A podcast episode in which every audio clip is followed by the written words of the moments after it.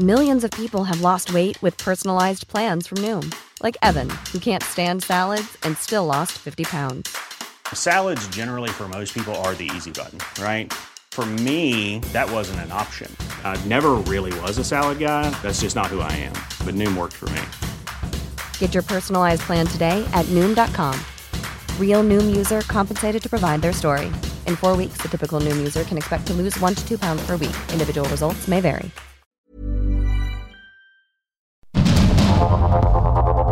Heraldo Media Group presenta Sergio Sarmiento y Lupita Juárez.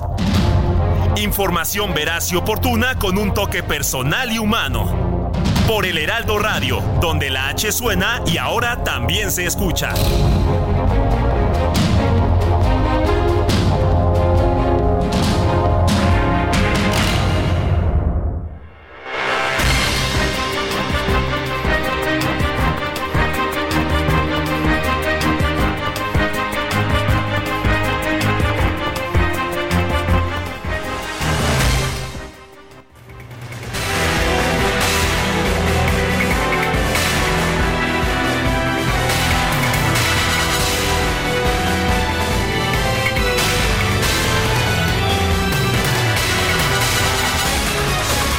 Son las 7 de la mañana, 7 de la mañana con un minuto de este lunes 26 de febrero del 2024. Yo soy Sergio Sarmiento. Lo invito, lo invito a que se quede con nosotros, lo invito a que nos escuche, lo invito a que esté bien informado. Aquí estará mejor informado que en cualquier otro lugar del cuadrante o del mundo mundial, como dicen por ahí, ¿verdad? Sí, porque pues ya sabe usted que esa es nuestra vocación. Por otra parte, aquí también podrá pasar un rato agradable si la noticia lo permite y si el DJ Kike no nos censura. Nos gusta darle el lado amable de la noticia. Falso. Bueno, pues Falso la censura, no, no, no, sí. aquí hay libertad, mi Aquí querido hay Sergio, libertad, aquí sí hay sí. democracia, sí hay libertad de Prohibido expresión, prohibir. prohibido prohibir, sí hay pues oportunidad para que se den tus puntos de vista, para que mandes cuestionarios y los contestes. Aquí sí se puede, aquí ¿verdad? sí se puede. Sí, este, te iba a dar mi teléfono, este, Lupita. Decidí Ay, que no. Decidí decidiste que no. No me este. Qué barbaridad. Oye, mejor- se levantó la contingencia, hay que que- informarle a nuestros que amigos del auditorio. Después de que fueron cuatro días de contingencia. Es- es- fue que Empezaron el viernes, jueves, ¿no? Em- sí, cuatro, Cuatro, días. ¿verdad? Sí, no, si nos la Sí. aventamos larguita. Eh, ayer todavía hubo contingencia, pero bueno, se levantó, se informó y esto es eh, eh, para Oye, empezar, pero ¿no? esta- había Pero- contingencia, había contingencia el sábado y tuvieron eh, paseo Eventos, nocturno ¿verdad? ciclista. No se este, suspendieron también eventos, hubo- ¿eh? No, hubo carreras, este, digo, De ahora sí todo, que de hubo todo. de sí. todo. Es- Oye, es, pero- que dicen que es más sabroso el aire cuando, cuando está más No, cargado no, de partículas. qué barbaridad. Pero hubo otra contingencia, ¿eh? Así que hubo fue. otra contingencia, No pues, digas. eh, La- oye, la, la- de los números telefónicos, qué barbaridad. Ahora sí ya es fiesta, No, por que- eso te digo que no ¿sabes te una voy a cosa? dar mi a mí número. la verdad me parece inaceptable, Sergio, de un Claro. lado y de otro. El presidente dijo el viernes, bueno, no importa, volvería a dar un número de teléfono porque pues no a la calumnia. Se refería a este trabajo del New York Times. Em, en el que se da a conocer una investigación que no es una calumnia, realmente no se argumenta que el presidente esté siendo investigado en estos El momentos. artículo está impecable, lo leí con lupa. Eh, si el presidente dice que es una calumnia, tienen que decir dónde hay una ¿Dónde calumnia, está? porque no hay una Porque calumnia. efectivamente Me da la impresión de que no lo leyó el artículo el Mm, presidente. Bueno, reaccionó el presidente Pero a este cuestionario. En realidad reaccionó al cuestionario que le mandó la cuestionario reportera. en que se le pregunta a una persona involucrada eh, cuál es su posición sobre ciertos temas, es una Así sí es el periodismo. es un es un periodismo de calidad, es un periodismo que considera los puntos de vista de las personas involucradas. Así es, efectivamente, el presidente dice que hay calumnia, eh, pues no es cierto, ¿no? Sí hubo una investigación del gobierno de los Estados Unidos que afirmó, por cierto, que en este momento no está siendo investigado, pero por así convenir a nuestros intereses entre ambas naciones. Lo que, lo que dice también el artículo es que se suspendió esta investigación o no, no se llevó acusaciones formales eh, porque eh, Washington decidió que no, que no quería pues que no quería agraviar al líder de un país aliado. Por, no, por así convenir a nuestros intereses entre ambos países, por supuesto. Y este fin de semana se dio a conocer un montón de números telefónicos que, insisto, me parece a mí inaceptable. Quien lo hizo así como una reacción, me parece eh, tonto, me parece absurdo. Eh, y bueno, ya estaremos platicando, por supuesto. Mucho estaremos platicando. ¿Te parece que vamos, si vamos a un resumen de la información más importante de este lunes 26 de febrero? Propuesto febrero que no se nos olvide, viene con 29 días este año, 29 días. ¿El febrero loco? El febrero loco, pero además el febrero este esta quincena que usualmente es pues la más bueno sigue siendo la más corta del año pero pero ahora se va Los muchachos dicen que este que, todavía la ven lejana. Bueno, vamos mejor a la información de este lunes 26 de febrero. El presidente López Obrador denunció que por censura YouTube eliminó el video de la conferencia matutina del 22 de febrero cuando divulga el número telefónico de la periodista del New York Times, Natalie Kitroff. La plataforma argumentó una infracción a las políticas de acoso y de ciberbullying. Bueno, pues ahí está, este dice que, que, lo censuraron, pues no lo censuraron en realidad, ¿no? Es que son las, pues son las reglas, ¿no? Por violar violar la ley o sea, violó, la, ley, por eso lo bajaron. dice que él puede violar la ley porque tiene autoridad moral para Como dijo el viernes, ¿no? Estoy por encima, de, la ley. sí, la autoridad moral está por encima. Mi autoridad moral está por encima de la ley. Bueno, el presidente López Obrador aseguró que YouTube tiene una actitud prepotente y autoritaria. Advirtió que ni la mafia del poder ni el AMPA del periodismo podrán silenciarlo. No, pues nadie quiere silenciarlo. Y un grupo de simpatizantes de Morena y del presidente López Obrador protestó frente a las oficinas del New York Times allá en los Estados Unidos para exigir que no se difundan lo que denominaron calumnias contra el mandatario mexicano.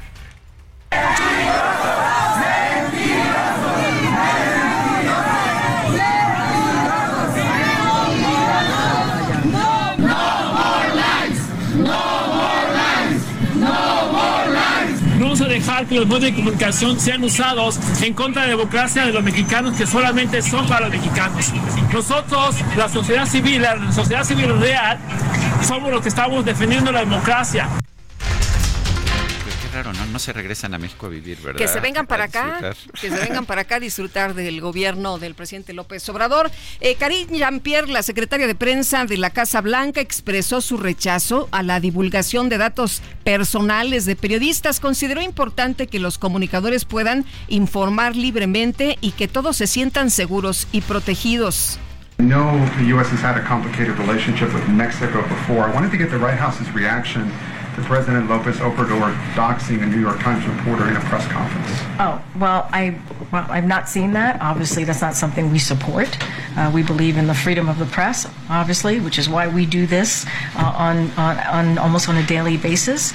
Uh, and uh, we, we, it is important uh, for the press to be able to uh, report on issues that matter to the American people freely in, a, in a way that obviously you all feel secure and safe and in a way that you're not being doxied or attacked. Uh, that is, you know, that is something that we will obviously reject. Bueno, lo que le pregunta el reportero es qué piensa del doxing. Doxing se llama la divulgación de datos personales de una persona para que pueda ser objeto de ataques por parte de una multitud. Karine Jean-Pierre, la vocera, la portavoz de la Casa Blanca dice, no estaba yo consciente de eso, pero estamos en desacuerdo con que se limite la libertad de los periodistas para hacer su trabajo y estamos en desacuerdo con que se haga este doxing eh, para intimidar a los periodistas, es lo que responde Karim Jean-Pierre. El expresidente de Bolivia, Evo Morales, expresó su solidaridad al presidente López Obrador ante la campaña de difamación y calumnias en su contra emprendida por gente que se hace llamar periodistas. ¿Qué tal ahí los cuates del presidente como Evo Morales? Eh, José Ramón López Beltrán, el hijo mayor del presidente López Obrador, denunció en redes sociales que su número telefónico fue filtrado. Escribió una carta en sus redes sociales de varios puntos. Aseguró que. Yo no la pude leer en principio porque me tiene bloqueado y no sé por qué. A mí me pasaron este el screenshot y ahí ya lo, ya, lo pude leer. ¿Tú también estás bloqueada? Eh, sí, me bloqueó también. ¿Cuántas veces lo has mencionado?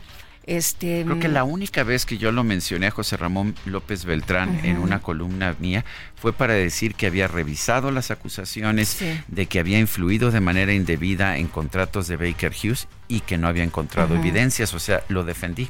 Sí, Pero yo, yo estoy bloqueado, ¿eh? ¿Estás bloqueado? Bueno, como muchos, ¿no? Eh, como muchos de nosotros estamos bloqueados. Eh, yo nada más lo he mencionado cuando se habló precisamente de estos contratos de, Baker Hughes y también de, de, lo, de la denuncia que se hizo acerca del lugar donde vivía, pero pues era información, ¿no? Claro. Este, bueno, en fin, el asunto es que aseguró que se trata de una forma de venganza y un intento de hacer daño porque pone en peligro a su familia.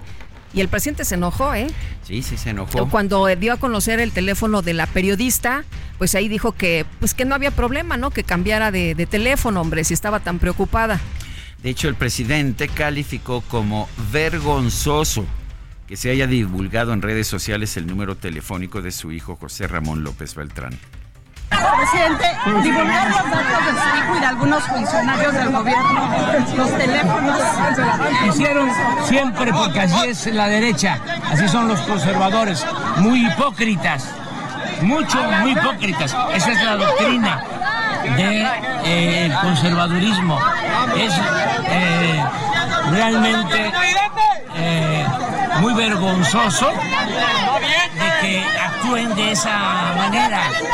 Pero no vamos a dar ni un paso atrás en la defensa de la libertad y de la justicia y sobre todo de nuestra soberanía. Muy vergonzoso que hayan dado a conocer el teléfono de su, estoy de acuerdo, también muy vergonzoso que el presidente haya dado a conocer el teléfono de la corresponsal del New York Times. Pues inaceptable de ambas partes, ¿no? de, de ambos lados. Oye, es y una no violación de la sí, es una violación a la ley. Eh, hay datos protegidos. Eh, tenemos el INAI que se dedica precisamente a este tema. Sabemos que no podemos divulgar información privada de las demás personas. Y este fin de semana estuvo tremendo, ¿eh? Difusión de, de datos de muchas, eh, de muchas personas que se dedican a la política en nuestro país. En fin, muy, muy duro. Muy lamentable. lamentable, vergüenza eso sí fue vergonzoso. Bueno, la, las dos partes. la candidata de Morena a la presidencia de la República, Claudia Sheinbaum, informó que su número telefónico fue divulgado en redes sociales, por lo que recibió llamadas y también mensajes de odio. Y bueno, también eh, difundió ella un teléfono de una persona que le había mandado un mensaje. Otros políticos, a propósito, lo divulgó con el teléfono completo, o sea que respondió violando la misma ley que quien quiera que haya divulgado el mensaje hizo en un principio. Otros políticos cercanos a Morena también reportaron la filtración de sus números telefónicos. Gerardo Fernández Noroña, coordinador de enlace con organizaciones sociales de Claudia Sheinbaum, aseguró que la policía cibernética ya busca a los responsables de quienes divulgaron los teléfonos de Morena. No, no están buscando al responsable de quien divulgó el teléfono de la corresponsal de New York Bueno, ese ya lo sabemos, ¿no? Con nombre y apellido y además él dice que está por encima de la ley, así que no tiene por qué no o no tendría por qué recibir ninguna sanción si está por encima de la ley. Vamos a escuchar a Fernández Noroña que yo ya había vivido antes de que yo fuera diputado del 2018. En varias ocasiones dieron a conocer mi número y me llovían amenazas, majaderías, insolencia. No es nuevo, así funciona la derecha y son muy hipócritas porque por un lado se duelen y por otro lado hacen lo mismo cobardemente. Se está haciendo una investigación de quién dio a conocer esos números. La policía cibernética está haciendo una investigación porque esas cosas ya hay que detenerlas. La candidata presidencial de la Alianza Fuerza y Corazón por México, Xochitl Galvez, aseguró que Claudia Sheinbaum busca victimizarse para desviar la atención de las investigaciones contra el presidente López Obrador por vínculos con el narcotráfico. A ver, ¿quién tiene el teléfono de Claudia? Sus allegados. Ellos pueden saber quién lo filtró, ya que dejen de victimizarse. Les encanta victimizarse, que asuman las consecuencias del ataque que tuvo el presidente a las dos periodistas. Pues yo creo que ahorita ya me late a victimización, ya quieren llamar la atención y quieren cambiar la, la conversación. Pues que hablen sobre la investigación y a ver, que le pidan al New York Times o le pidan a la DEA que haga pública la investigación. Si tienen videos, que los hagan públicos. Ya salgamos de la, de la duda. Creo que es lo mejor que le puede pasar a México. Yo le he insistido al presidente que vaya y denuncie a Estados Unidos, que vaya y denuncie. Tiene buenos abogados, no le cuesta nada. Eh, ¿Por qué no va a denunciar que lo calumnian? Posteriormente, Xochitl Galvez informó que la cuenta de un simpatizante de Morena difundió su número de teléfono. Señaló que recibió mensajes insultantes, pero también muestras de apoyo. Como resultado del pésimo ejemplo que dio el presidente López Obrador, se publicaron con mala leche muchos más teléfonos. Filtraron también mi número y desde entonces no han dejado de llegar mensajes. Si aún no lo tienes, aquí se los dejo. 55 28 99 12 35. He decidido no cambiarlo. Entre los mensajes que he recibido, critican mis kilos de más y me critican los dientes chuecos. No se preocupen. Eso se quita. Lo que no se quita es el cariño de los cientos de mensajes de apoyo, ánimo y solidaridad que me han llegado. Y esos ahí se quedan. Bueno, pues, ¿qué te parece la respuesta de Xochitl Galvez que le da la vuelta a este asunto y dice, a ver, yo les doy mi número telefónico y lo dicta y dice, pues aquí se han recibido muchos mensajes de odio, pero también mensajes de solidaridad. El dirigente nacional del PAN, Marco Cortés, aseguró que los señalamientos contra el presidente López Obrador por presuntos vínculos con el crimen organizado hacen entender la estrategia de abrazar a los criminales. La Comisión Nacional de Derechos Humanos exhortó a todas las instituciones, medios de comunicación, actores sociales, políticos y a la ciudadanía a evitar reproducir conductas que vulneren el derecho a la democracia y perpetúen la violencia política como medio de acceder al poder.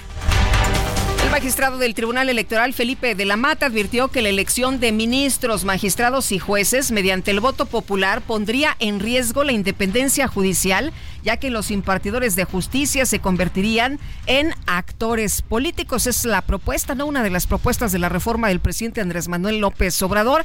Y sería todo el mundo en 2025 porque habría una elección extraordinaria para que la gente eligiera precisamente a los ministros, los magistrados y los jueces.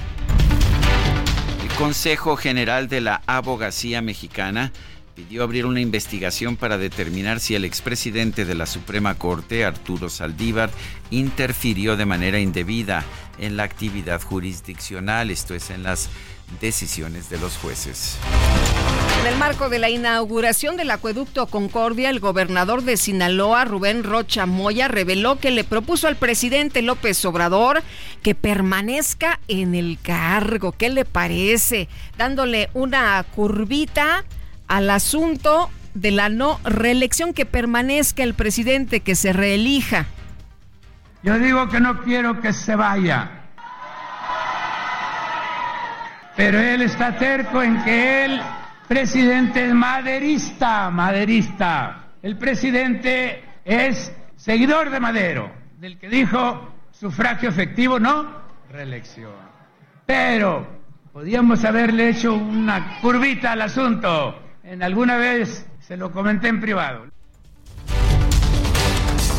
Pues una curvita no a la ley, al fin y al cabo, pues que no le pueden salir con el cuento de que la ley es la ley. Eh, pero pues bueno, el presidente afortunadamente en este caso sí ha dicho que no va a violar la constitución y que no se va a reelegir. Eh, hubo propuesto también una manifestación. en contra de Rubén Rocha Moya. El presidente López Obrador viajó este domingo al estado de Sonora para encabezar la inauguración del acueducto Yaqui. Aseguró que va a hablar con quien lo sustituya para recomendarle que mantenga las acciones en beneficio de las comunidades indígenas y de los pobres. Desde el municipio de Mulegé, Baja California Sur, el presidente López Obrador anunció la nacionalización de la empresa exportadora de sal, eh, Sociedad Anónima de Capital Variable, con una inversión de 1.500 millones de pesos. porque se logró este que es un buen eh, propósito, el que tengamos ya en poder de la nación, que sea pública esta empresa, que se salvó de la, en la época neoliberal o neoporfirista, se salvó de que fuese privatizada de milagro. Qué desperdicio de 1.500 millones de pesos de patrimonio público. La empresa es rentable, la empresa se maneja bien. El gobierno tiene el 51%, el 49% lo tenía Mitsubishi, una empresa japonesa que utiliza la sal para procesos industriales allá en Japón. ¿Para qué gastar 1.500 millones de pesos? Ah, para que digas que es nacional. Pues es este, mexicana. Ya tenían es de los ya mexicanos. tenían el 51%. Quien quiera que, que, ha estado en una empresa sabe que si tienes el 51%, pues estás bien. Y le hubieran empresa, avisado al presidente, ¿no? Pues parece que no le avisaron. Al fin y al cabo el dinero no es suyo. Diversos usuarios de redes sociales reportaron la caída de plafones en uno de los pasillos principales del aeropuerto internacional Felipe Ángeles. No hubo, no hubo afortunadamente víctimas, nadie salió lastimado. Pero pues el AIFA tiene, ¿cuánto tiene de, de, de que terminado? ¿De inaugurado? ¿Un, año y medio? Más o menos. Más o menos, pues ya se les cayeron los plafones. Bueno, el mejor aeropuerto del mundo mundial. Eso es. Bueno, este fin de semana eh, colapsó una columna de las obras del trolebús elevado en el centro de transferencia modal de Santa Marta. Esto ocurrió en la alcaldía de Iztapalapa y por lo menos eh, siete trabajadores resultaron lesionados nuestro equipo de producción nos informa que el AIFA fue inaugurado el 21 de marzo del 2022. Quiere decir que el mes que viene van a ser dos años de su inauguración. No, pues entonces sí, ya está viejito, con razón se cayeron los plafones, ¿no? Ya casi dos años. Bueno, en fin, eh, la Comisión Ambiental de la Megalópolis suspendió ayer la contingencia ambiental atmosférica por ozono en el Valle de México debido a cambios en los niveles de contaminantes acumulados. Sin embargo, se mantiene esta área, esta, este tapón de alta presión encima del Valle de México, de manera que pues creo que no, no estamos ya libres de, tener nuevas... Uh, nuevas contingencias en los próximos días. Bueno, y la Secretaría de Marina anunció el cierre de todos los centros de acopio que fueron habilitados para ayudar a los damnificados por el paso del huracán Otis allá en Guerrero.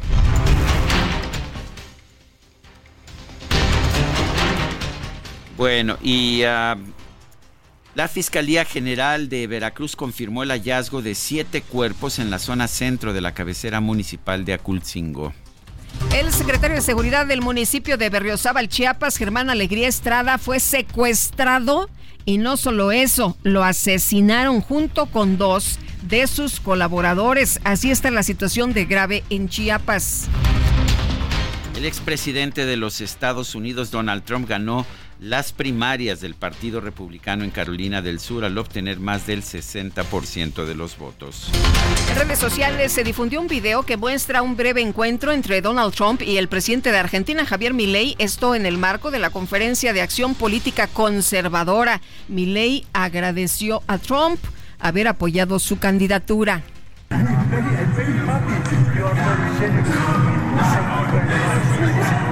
Make Argentina great again. Come on, let's have some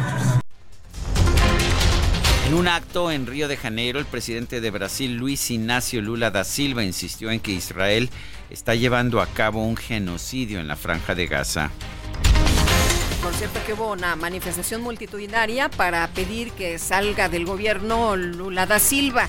En información de los deportes, las Águilas del América derrotaron a Cruz Azul por marcador de 1 a 0. Dicen que dolió, que dolió a los Cruz Azulinos. Fíjate que el viernes cuando nos fuimos, todos los muchachos acá de, de, tele, que son mis compañeros en el Noti de las dos, gritaban azul. Bueno, bueno, bueno. Y ya me imagino hoy cómo andarán. Eh, pues ahí está. Eh, tristeando, tristeando. las Águilas del América. Juan José, lo lamento, lo lamento, Juan José. ay, ay, ay, marcador de 1 a 0. Sin embargo, la máquina, escuche usted, la máquina mantiene el liderato de la liga. MX con 19 puntos. Pero ¿de qué sirve tener el liderato, Che, si te gana el América? No, bueno, es que esas duelen, ¿no? Bueno, el tenista. Eso es verdad. Eso es verdad, claro que es verdad. El tenista australiano Jordan Thompson se coronó en el abierto de los cabos al derrotar en la final al noruego Casper Ruth. Gran sorpresa el triunfo de Jordan Thompson. Hoy empieza el abierto de Acapulco. ¿Y sabes contar, Guadalupe? Este, sí, como no. Cuenta conmigo. ¿Del 1 al 20 qué? voy a andar por allá. Me voy a escapar. Después del programa del jueves me voy a Acapulco. Me parece excelente. También me parece increíble que hayan logrado tener el estadio listo, todo. Hay muy poquitos hoteles, está muy complicado pero ahí vamos, Guadalupe. Me parece muy bien. Se tiene que reactivar Acapulco y, estos eventos me parecen extraordinarios que se lleven a cabo, que atraigan gente, que le den dinamismo, que lleven pues dinero, ¿no? Dice que son miles de millones de pesos la derrama que se prevé de este abierto de Acapulco. Son las 7 de la mañana con 24 minutos. Guadalupe Juárez y Sergio Sarmiento estamos en el Heraldo Radio. Nuestro número de WhatsApp 55 20 10 96 47. Regresamos.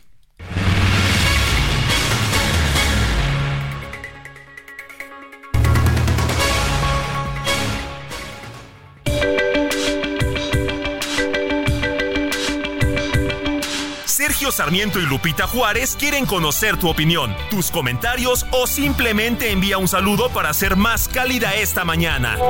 Envía tus mensajes al WhatsApp 55 20 10 96 47.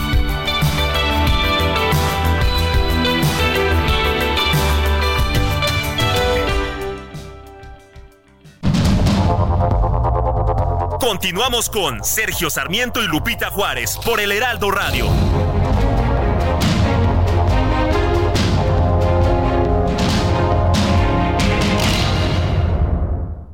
CAT promedio de 31.9% sin IVA. Vigencia del 1 al 29 de febrero de 2024.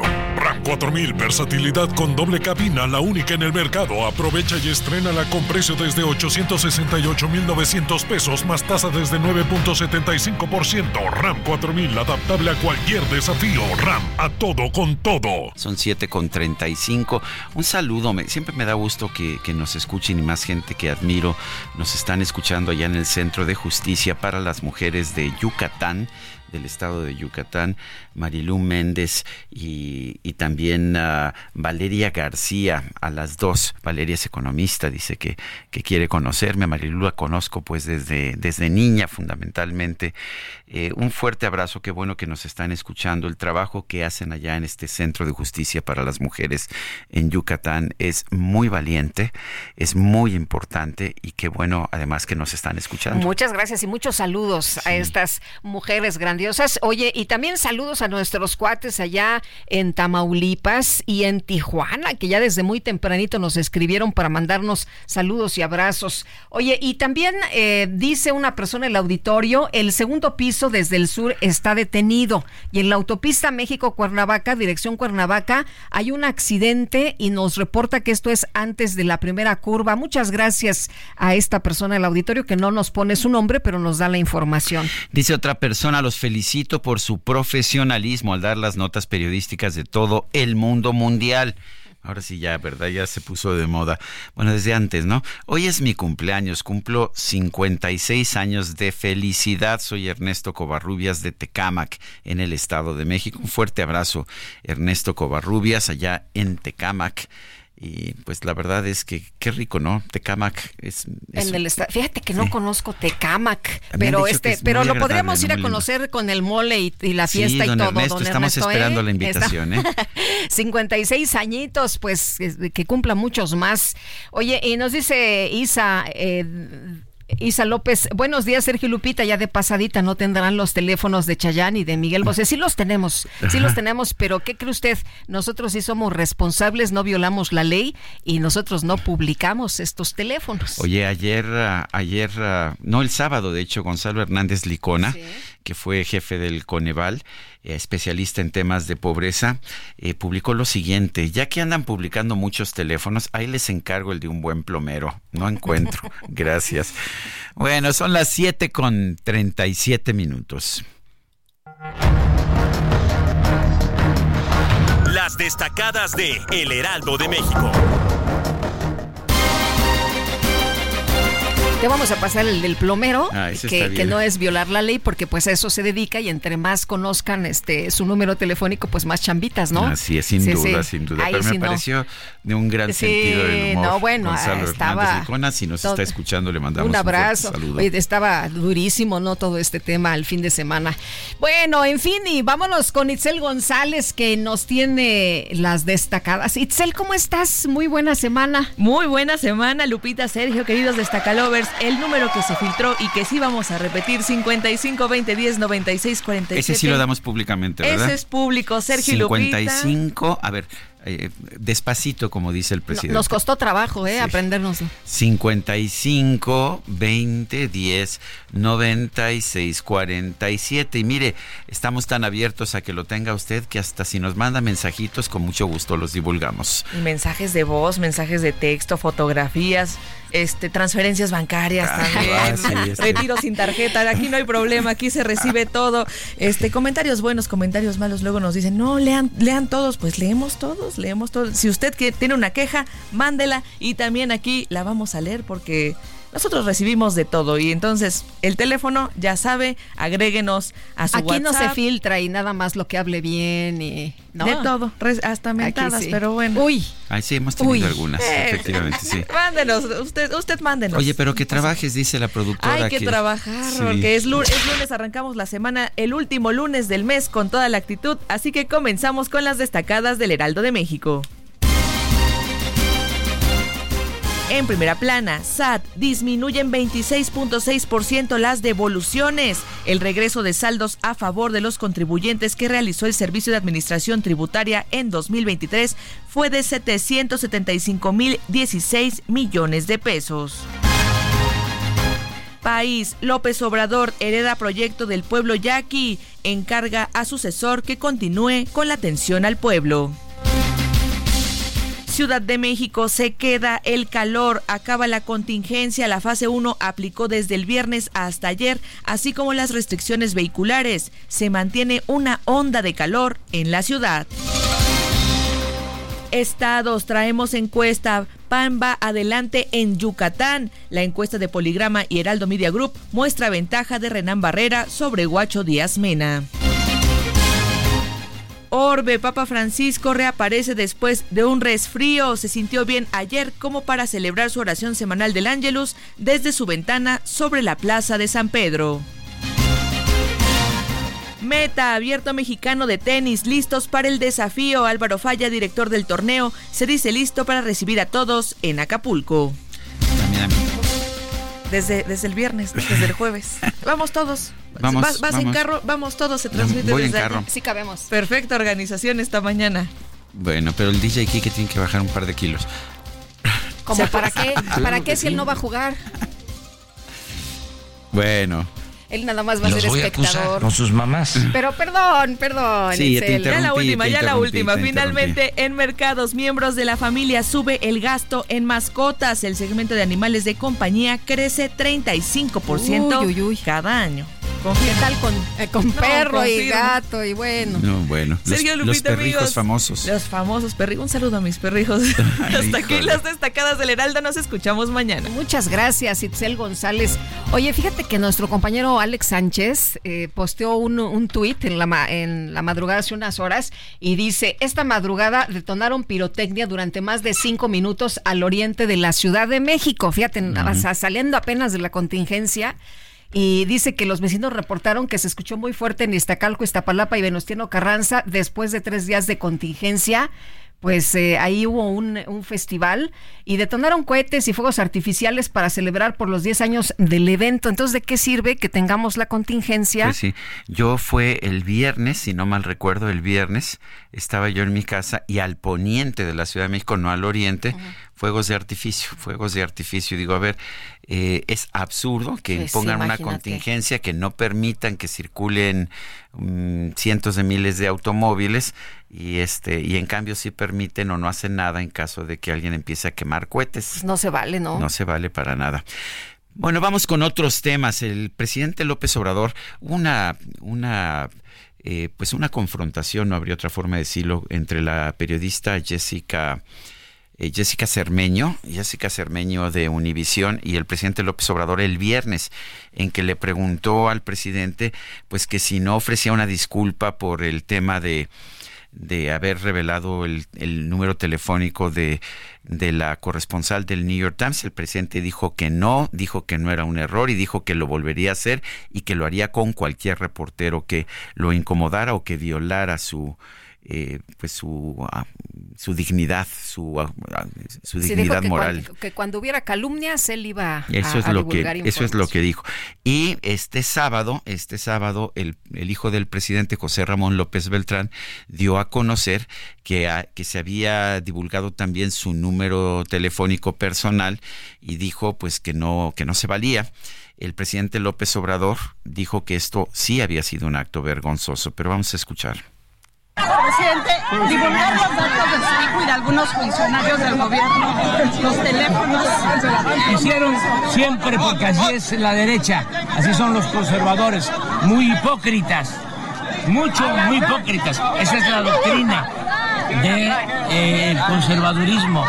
Es eh, realmente eh, muy vergonzoso de que actúen de esa manera pero no vamos a dar ni un paso atrás en la defensa de la libertad y de la justicia y sobre todo de nuestra soberanía.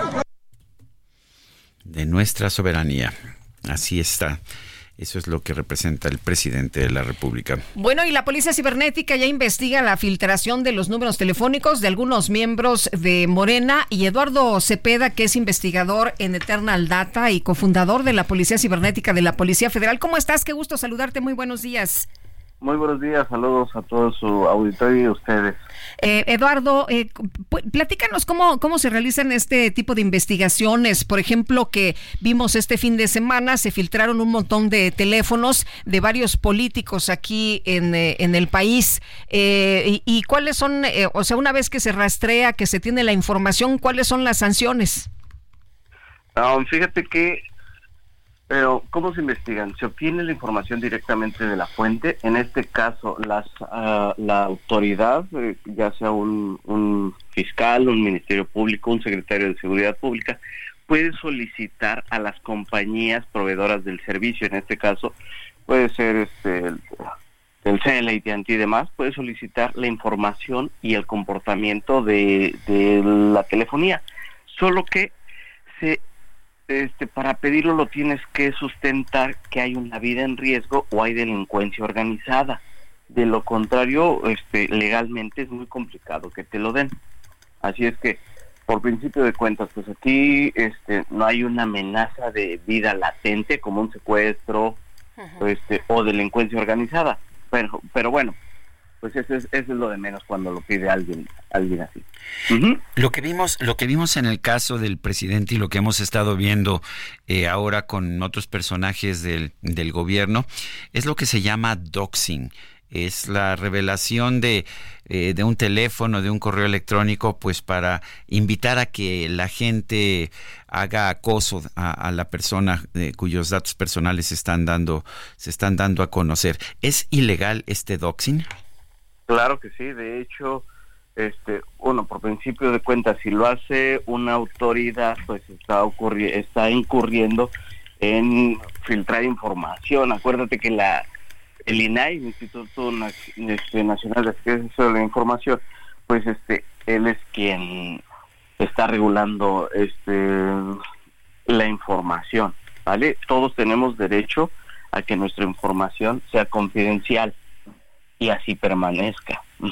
Por eso hay multas cuando cuando hackean empresas y filtran la información de sus bases de datos de sus clientes o proveedores, el INAI los sanciona y les pone multas por permitir que se expusieran los datos personales de, de, personas, de sus clientes o proveedores en, en estos casos. Oye, eh, Eduardo, la policía cibernética si detecta que una persona eh, fue la que filtró la información, eh, ¿tiene alguna capacidad para pues que haya una detención, para que haya alguna sanción? Este es muy complicado, principalmente en, les comento, en casi todos los estados tienen una policía cibernética y en muchos estados pertenece a la Secretaría de Seguridad Pública. Hay pocos estados que la policía cibernética pertenece a la Fiscalía. ¿Esto por qué lo digo? Porque la Secretaría de Seguridad Pública solo tiene funciones preventivas y no puede hacer em, detenciones, como lo mencionas, de manera arbitraria. Solo lo hace a petición de, de apoyo por parte del Ministerio Público. Por ejemplo, el Estado de Jalisco, su policía cibernética pertenece a la Fiscalía. Ellos, el MP, el oficio, la policía cibernética hace la investigación y ya ahí sí pueden hacer una detención. Eh, ¿Podría haber entonces detenciones en el caso de que, en, estos casos que hemos visto? No llega, no llega eso. Pero no llega, no llega a ese, a ese punto. O sea, todas las eh, eh, personas que, que filtraron información podrían ser investigadas, pero no podrían ser detenidas. Efectivamente, las pueden mandar citar para, para exponer la situación. Eh, eh, la, Comisión de Derechos Humanos, el Alto Comisionado de Derechos Humanos de las Naciones Unidas ha dado a conocer uh, información en el sentido, eh, pues en el sentido de que todo, todos los personajes, todo el mundo se debe abstener de, de dar a conocer información personal, datos personales, pero sobre todo quienes detentan una responsabilidad política. ¿Qué opinas? Que está muy bien es un derecho humano que mi información sea personal y no sea compartida con nadie. Sí, lamentablemente la cultura del internet, este, mucha gente cree que puede aventar la piedra y esconder la mano. ¿sí? Y pues hay, hay personas que... Y existen redes sociales que lamentablemente este, sirven nada más para hacer hater. Bueno, pues Eduardo, muchas gracias por conversar con nosotros esta mañana. Muy buenos días. Muy, buenos días, que tengan un excelente inicio de semana. Saludos a todos. Gracias. Son las 7, las 7 de la mañana con 50 minutos y, y vamos con información. Amigos de Lealdo Radio, este 24 de febrero la planta de Mazda en Salamanca, Guanajuato, celebró sus primeros 10 años de éxito, donde el presidente de la firma en México, Miguel Barbeito, dijo que en este tiempo se han elaborado productos de calidad con la mano de obra de 5.000 empleados, orgullosamente mexicanos, que ya exportan a 36 lugares distintos alrededor del mundo.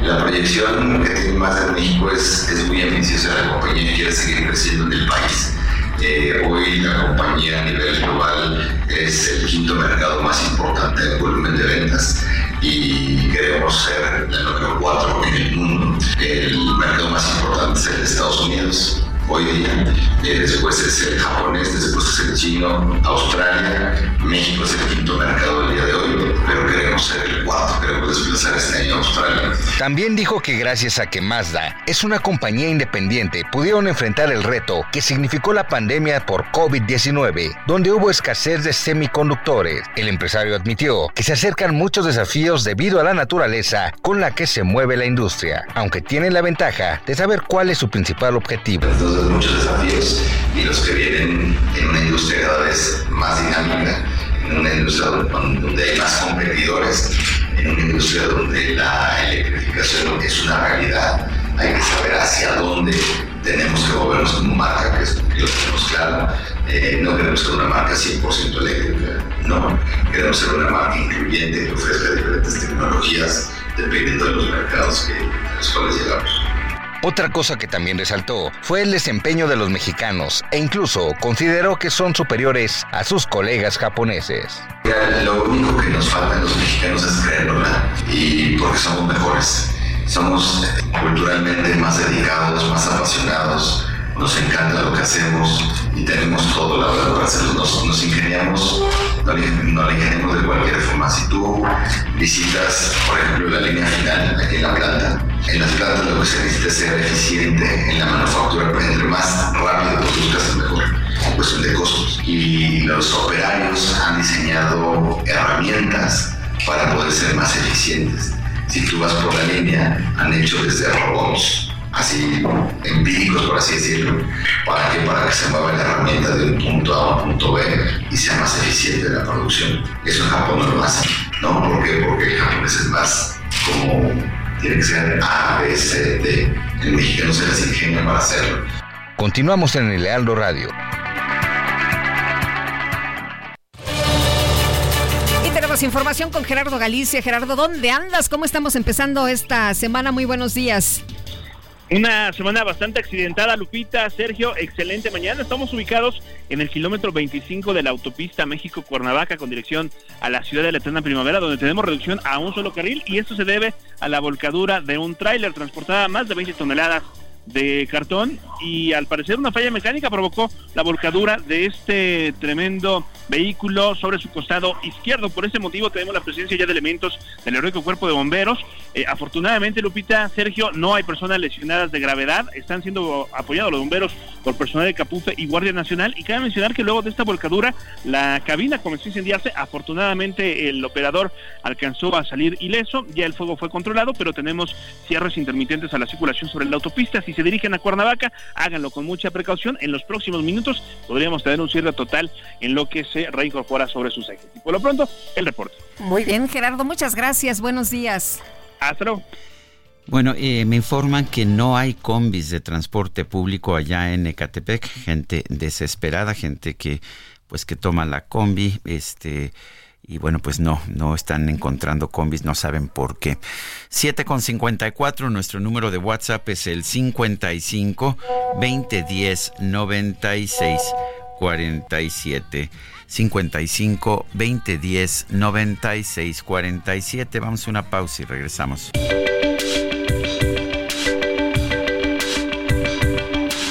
Sergio Sarmiento y Lupita Juárez quieren conocer tu opinión, tus comentarios o simplemente envía un saludo para ser más cálida esta mañana.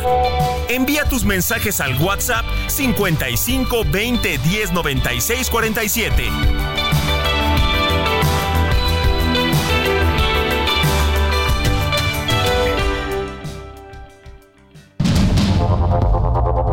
Continuamos con Sergio Sarmiento y Lupita Juárez por el Heraldo Radio.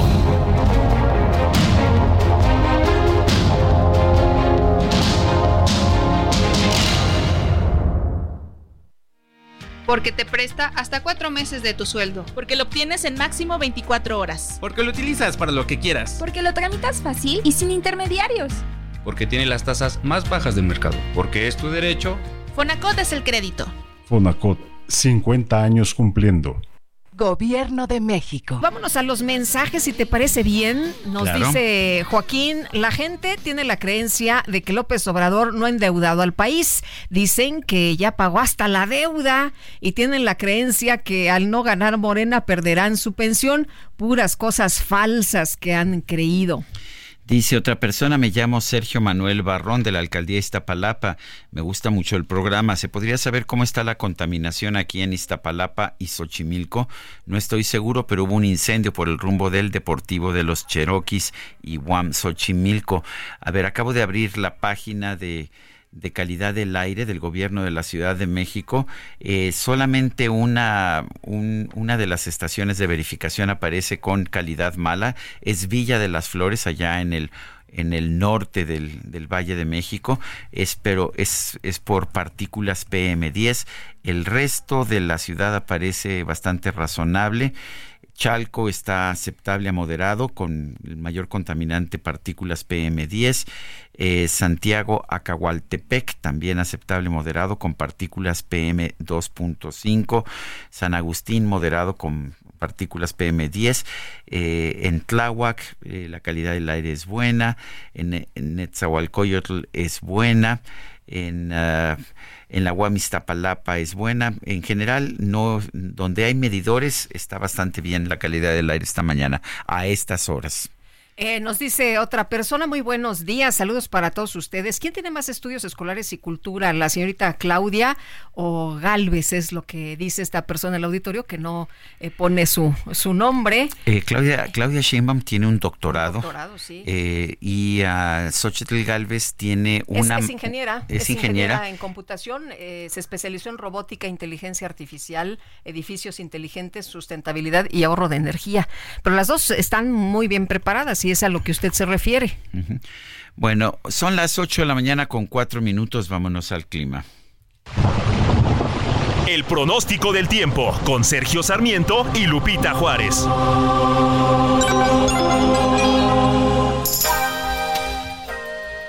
Eh, Jesús Carachure, meteorólogo del Servicio Meteorológico Nacional de la Conagua, ¿cómo estás? Buen día.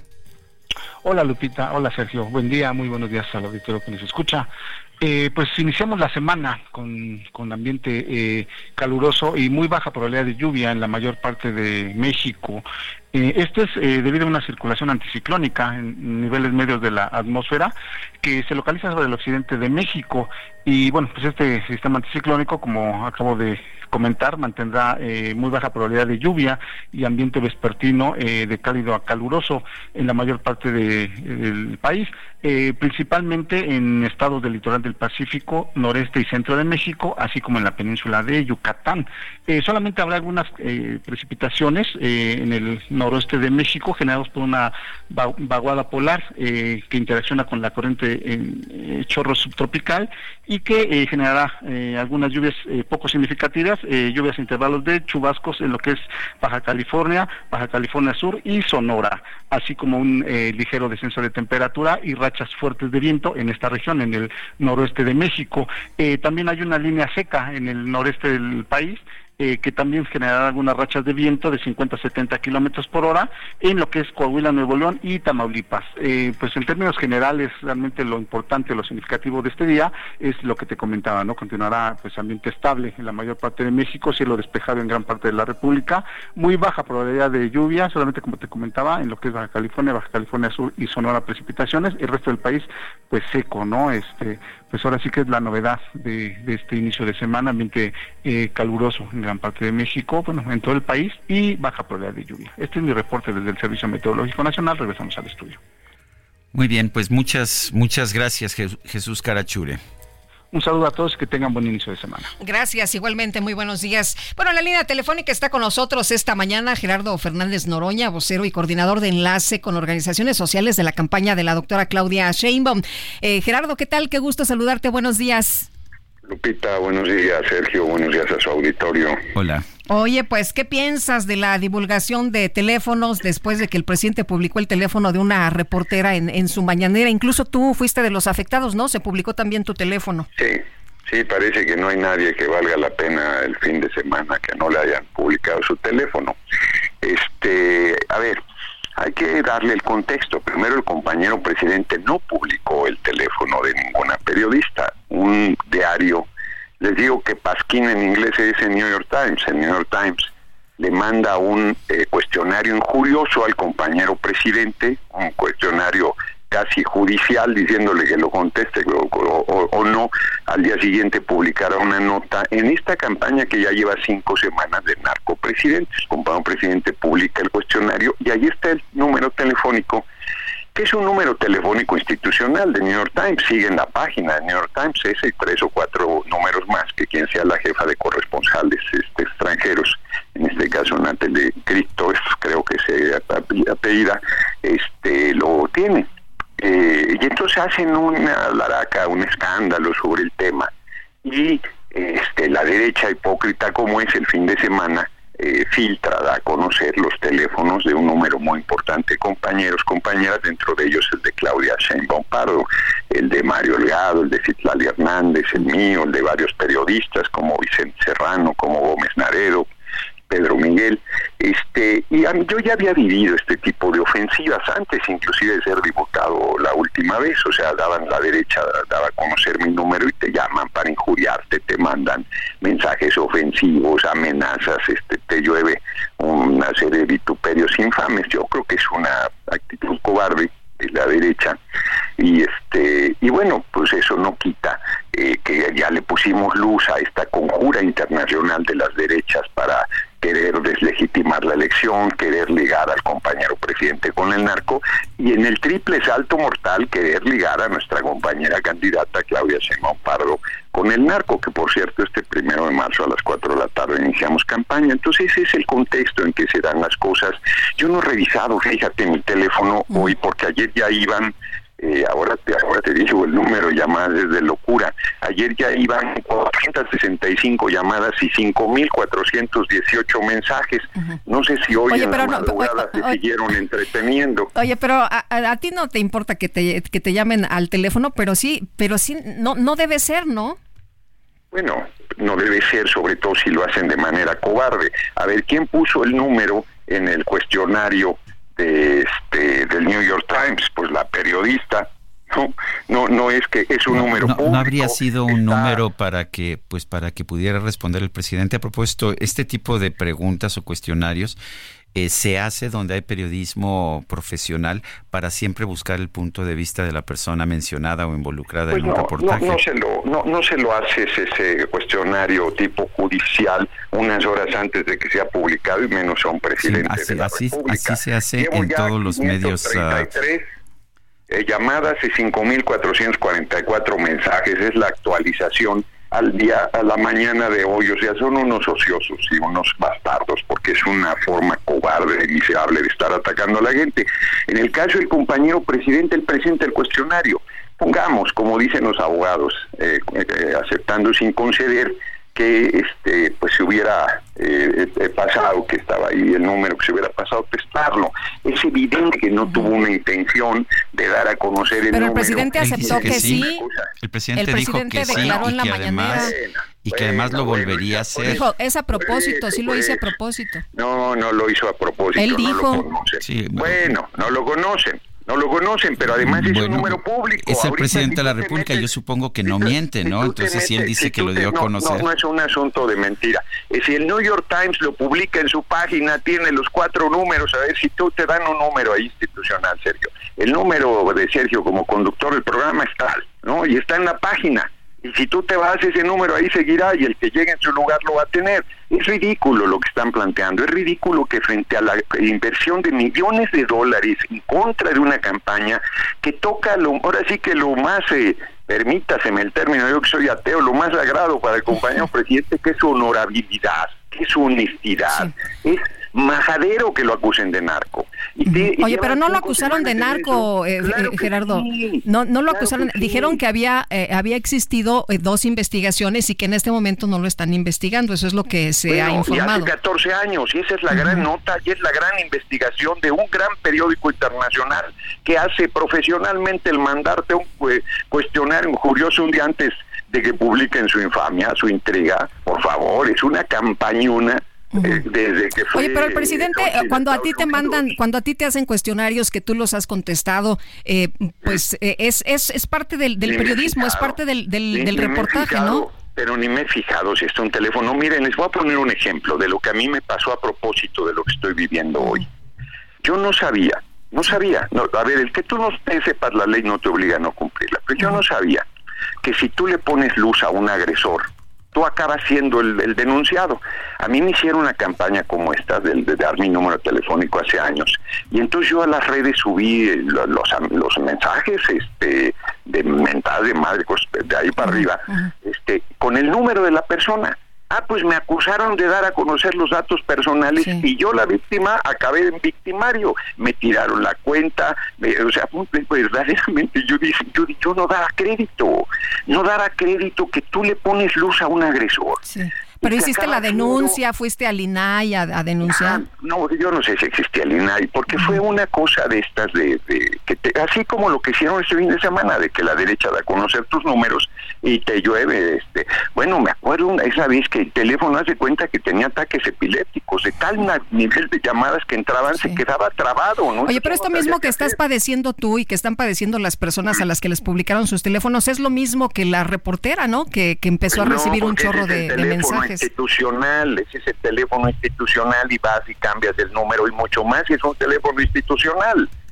Pues fue lo Pero que dijo el la- presidente, ¿no? Si tan, si tan, eh, si tanto problema tiene, pues que cambie el, el número Pues sí, telefónico, que aplicaría que entonces a todos los yo En demás. su momento, yo en su momento pensé en cambiar el número telefónico, luego dije, déjense venir, de mil en mil, no sean montoneros, aguanto esto y más, y me mantuve el número y lo sigo usando, y hoy tiene el enésimo ataque. O sea, lo que es ridículo es que sí es una acusación de narco. Ay, parece, entonces, ¿qué noticia es una investigación de una investigación cerrada?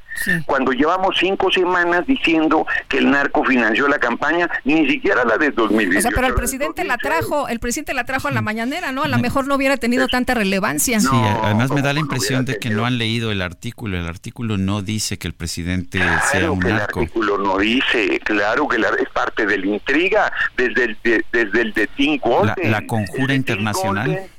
Es esa, claro, eh, de la que, de que tú conoces a sus actores, gente como Aznar, gente como el comandante Borola Sales Felipe del Sagrado Corazón de Jesús. O sea, Calderón Felipe Hinojosa, Calderón organizó una conjura Colombia. internacional con el New York Times y con ProPublica. una- Les dio órdenes. Mira, pues por más que quieras eh, reírte del tema, es una organización internacional de las derechas que funciona desde los ochentas con Atlas Network y que utilizan Que este por cierto, tipo de Atlas Network ya vez rechazó información en Bueno, este pues sentido. sí, ni, mo- ni- ni modo que diga que sí es, porque ellos operan desde la oscuridad. Lo han hecho en varios lugares. Acusaron de narco a Alberto Fernández, acusaron de narco a la presidenta Cristina Fernández en Argentina, acusaron de narco a Maduro, acusaron de narco a Evo Morales, acusaron de narco, bueno, ayer, eh, si no nos explica el triunfo de Milei, eh, en el caso de, Donald Trump, con todo este tipo de cosas le ganó a Hillary Clinton, hicieron una campaña infame verdaderamente a Hillary Clinton, que es indefendible.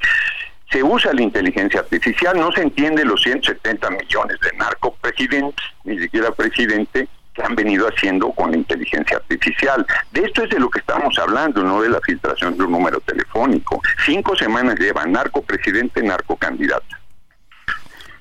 Bueno, pues yo quiero agradecerte Gerardo Fernández Noroña, vocero y coordinador de enlace con organizaciones sociales de la campaña de Claudia Sheinbaum, esta ya, esta, que nos hayas tomado esta llamada y pues al contrario. Oye, ¿vas a, vas a, tener- a permanecer con tu número? o lo vas a cambiar. Claro, no hombre, ya les digo que yo ya sufrí una ofensiva peor que esta y, y la aguanté, entonces de esta me río, la verdad, porque además yo tengo ya un sistema, lo comento. Burrow is a furniture company known for timeless design and thoughtful construction and free shipping, and that extends to their outdoor collection. Their outdoor furniture is built to withstand the elements, featuring rust-proof stainless steel hardware, weather-ready teak, and quick-dry foam cushions. For Memorial Day, get 15% off your Burrow purchase at burrow.com slash ACAST and up to 25% off outdoor. That's up to 25% off outdoor furniture at burrow.com slash ACAST. Yo ya no respondo las llamadas, yo registro todas las llamadas y me voy reportando, entonces ya se pueden cansar de llamarme. Bueno, Bueno, Gerardo, muchas gracias. Como siempre, muy buenos días. Hasta luego, abrazo. Hasta luego, igualmente. abrazo, Victorio. Gracias. son las 8 con 17 minutos, vámonos con el químico. El Químico Guerra. Con Sergio Sarmiento y Lupita Juárez. Químico Guerra, ¿cómo estás? Buenos días. ¿Quieren que les endulce la semana? ¿Que les eh, alegre? Nos este vas a, nos vas a traer miel. Bueno, pues fíjense que hay una, eh, es un sistema global que se llama el Carbon Disclosure Project, el proyecto de rendición de cuentas de carbono, se abrevia CDP. Se estableció en el año 2000, lleva ya 24, va a cumplir 24 años, y donde se analiza una gran cantidad de empresas, básicamente empresas, tanto del sector público como del privado, o sea, eh, sitios de transformación donde se usa energía, ¿no? Y eh, pues se analizaron para el año eh, pasado, para el 2013, más de 21 mil empresas a nivel global. De esas 21.400 pasan a la siguiente fase y hay un ganador. ¿Y qué creen? Pues acaba de anunciarse que en el 2023 el ganador fue una empresa mexicana. La gente no lo cree, ¿no? En el extranjero dice, bueno, si ustedes se la pasan nada más, México nada más es una cuestión de dimes y diretes y de que si la conjura internacional y cosas así. ¿A poco de veras son buenos? Pues, ¿qué creen? Que sí. El ganador fue Cemex. Y ya, ya les había comentado que les dieron un reconocimiento también recientemente, pues ahora de este Carbon Disclosure Project, Cemex fue el ganador.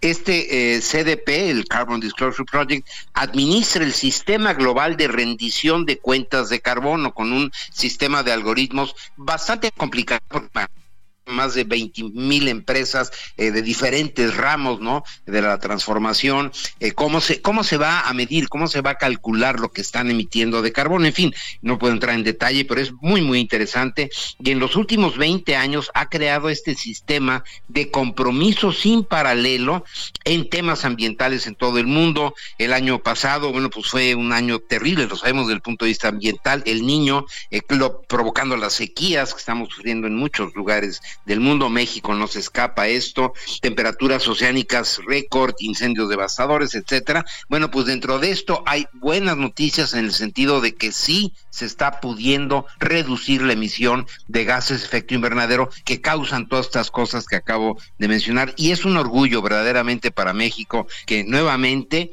Cemex pues porque una cosa lleva a la otra, ¿no? Si tú haces las cosas bien, Sergio Lupita, las haces conforme a la ley, conforme a la ley, ¿verdad? Lo haces eh, de lo que se espera de la ciudadanía de ti, de lo que espera la sociedad de ti como una entidad responsable, puede ser una empresa como el caso de Cemex, en donde te, eres un actor con conciencia y con responsabilidad ambiental y social, bueno, pues empiezan a caer precisamente estos reconocimientos. Me dio muchísimo gusto este Carbon Disclosure Project, pues lo veía yo siempre como, bueno, van a analizar a las grandes empresas de la química, de la metalurgia, automotrices, Unidos de Europa, etcétera. Bueno, pues una empresa cementera de las tres más grandes del planeta y que es mexicana, Cemex, acaba de ganar este CDP, el Carbon Disclosure Project, Sergio Lupita, para que tengamos un inicio de semana alegre. ¿Cómo ven? Muy bien, pues nos gusta que nos traigas ese tipo de información alegre. Gracias, Químico. Fuerte abrazo. igualmente, buen inicio de semana, Lupita. Gracias, hasta luego. Son las 8 con 20. Amigos de Lealdo Radio, este 24 de febrero la planta de Mazda en Salamanca, Guanajuato, celebró sus primeros 10 años de éxito, donde el presidente de la firma en México, Miguel Barbeito, dijo que en este tiempo se han elaborado productos de calidad con la mano de obra de 5.000 empleados, orgullosamente mexicanos, que ya exportan a 36 lugares distintos alrededor del mundo. La proyección que tiene Mazda en México es, es muy ambiciosa, la compañía quiere seguir creciendo en el país eh, hoy la compañía a nivel global es el quinto mercado más importante en volumen de ventas y queremos ser el número cuatro en el mundo. El mercado más importante es el de Estados Unidos hoy día. Eh, después es el japonés, después es el chino, Australia, México es el quinto mercado del día de hoy, pero queremos ser el cuarto, queremos desplazar este año a Australia. También dijo que gracias a que Mazda es una compañía independiente, pudieron enfrentar el reto que significó la pandemia por COVID-19, donde hubo escasez de semiconductores. El empresario admitió que se acercan muchos desafíos debido a la naturaleza con la que se mueve la industria, aunque tienen la ventaja de saber cuál es su principal objetivo muchos desafíos y los que vienen en una industria cada vez más dinámica, en una industria donde hay más competidores, en una industria donde la electrificación es una realidad. Hay que saber hacia dónde tenemos que movernos como marca, que es que lo tenemos claro. Eh, no queremos ser una marca 100% eléctrica, no. Queremos ser una marca incluyente que ofrezca diferentes tecnologías dependiendo de los mercados que, a los cuales llegamos. Otra cosa que también resaltó fue el desempeño de los mexicanos e incluso consideró que son superiores a sus colegas japoneses. Lo único que nos falta a los mexicanos es creerla y porque somos mejores. Somos culturalmente más dedicados, más apasionados, nos encanta lo que hacemos y tenemos todo la verdad para hacerlo. Nos, ingeniamos, no le, ingeniamos de cualquier forma. Si tú visitas, por ejemplo, la línea final aquí en la planta, en las plantas lo que se necesita es ser eficiente en la manufactura, pero entre más rápido produzcas mejor cuestión de costos. Y los operarios han diseñado herramientas para poder ser más eficientes. Si tú vas por la línea, han hecho desde robots así empíricos, por así decirlo, para que, para que se mueva la herramienta de un punto A a un punto B y sea más eficiente la producción. Eso en Japón no lo hace, ¿no? ¿Por qué? Porque el japonés es más como tiene que ser A, B, C, D. El mexicano se las ingenia para hacerlo. Continuamos en el Lealdo Radio.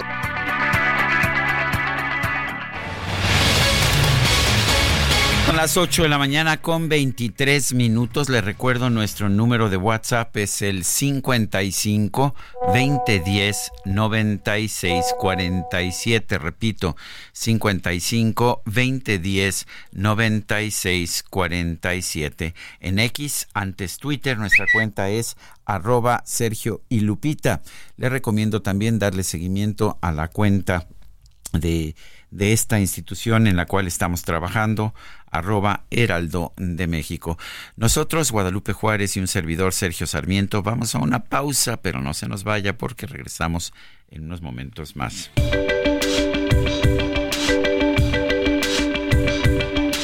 Sergio Sarmiento y Lupita Juárez quieren conocer tu opinión, tus comentarios o simplemente envía un saludo para ser más cálida esta mañana. Envía tus mensajes al WhatsApp 55 20 10 96 47.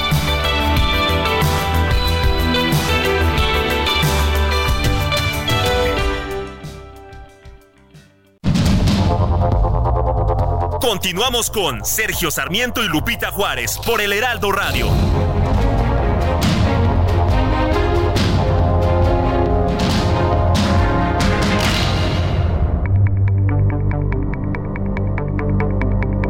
Jaque Mate con Sergio Sarmiento.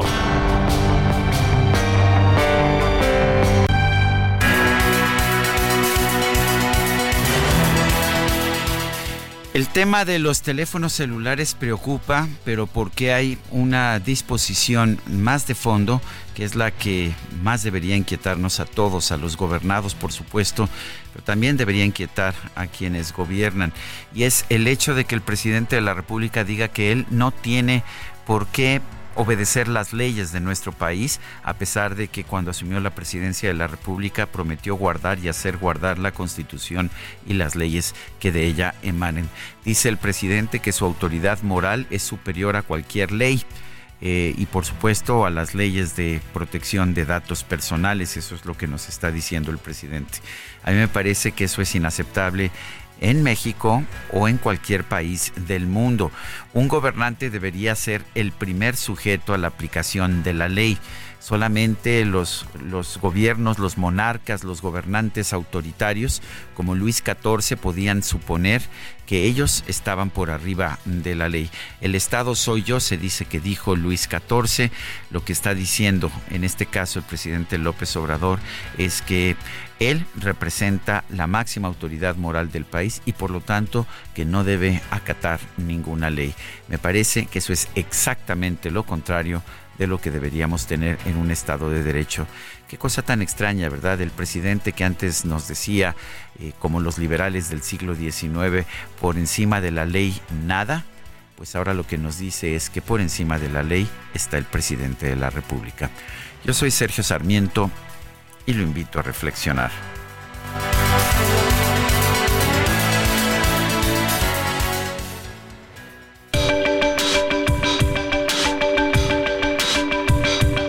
Para Sergio Sarmiento, tu opinión es importante. Escríbele a Twitter en arroba Sergio Sarmiento.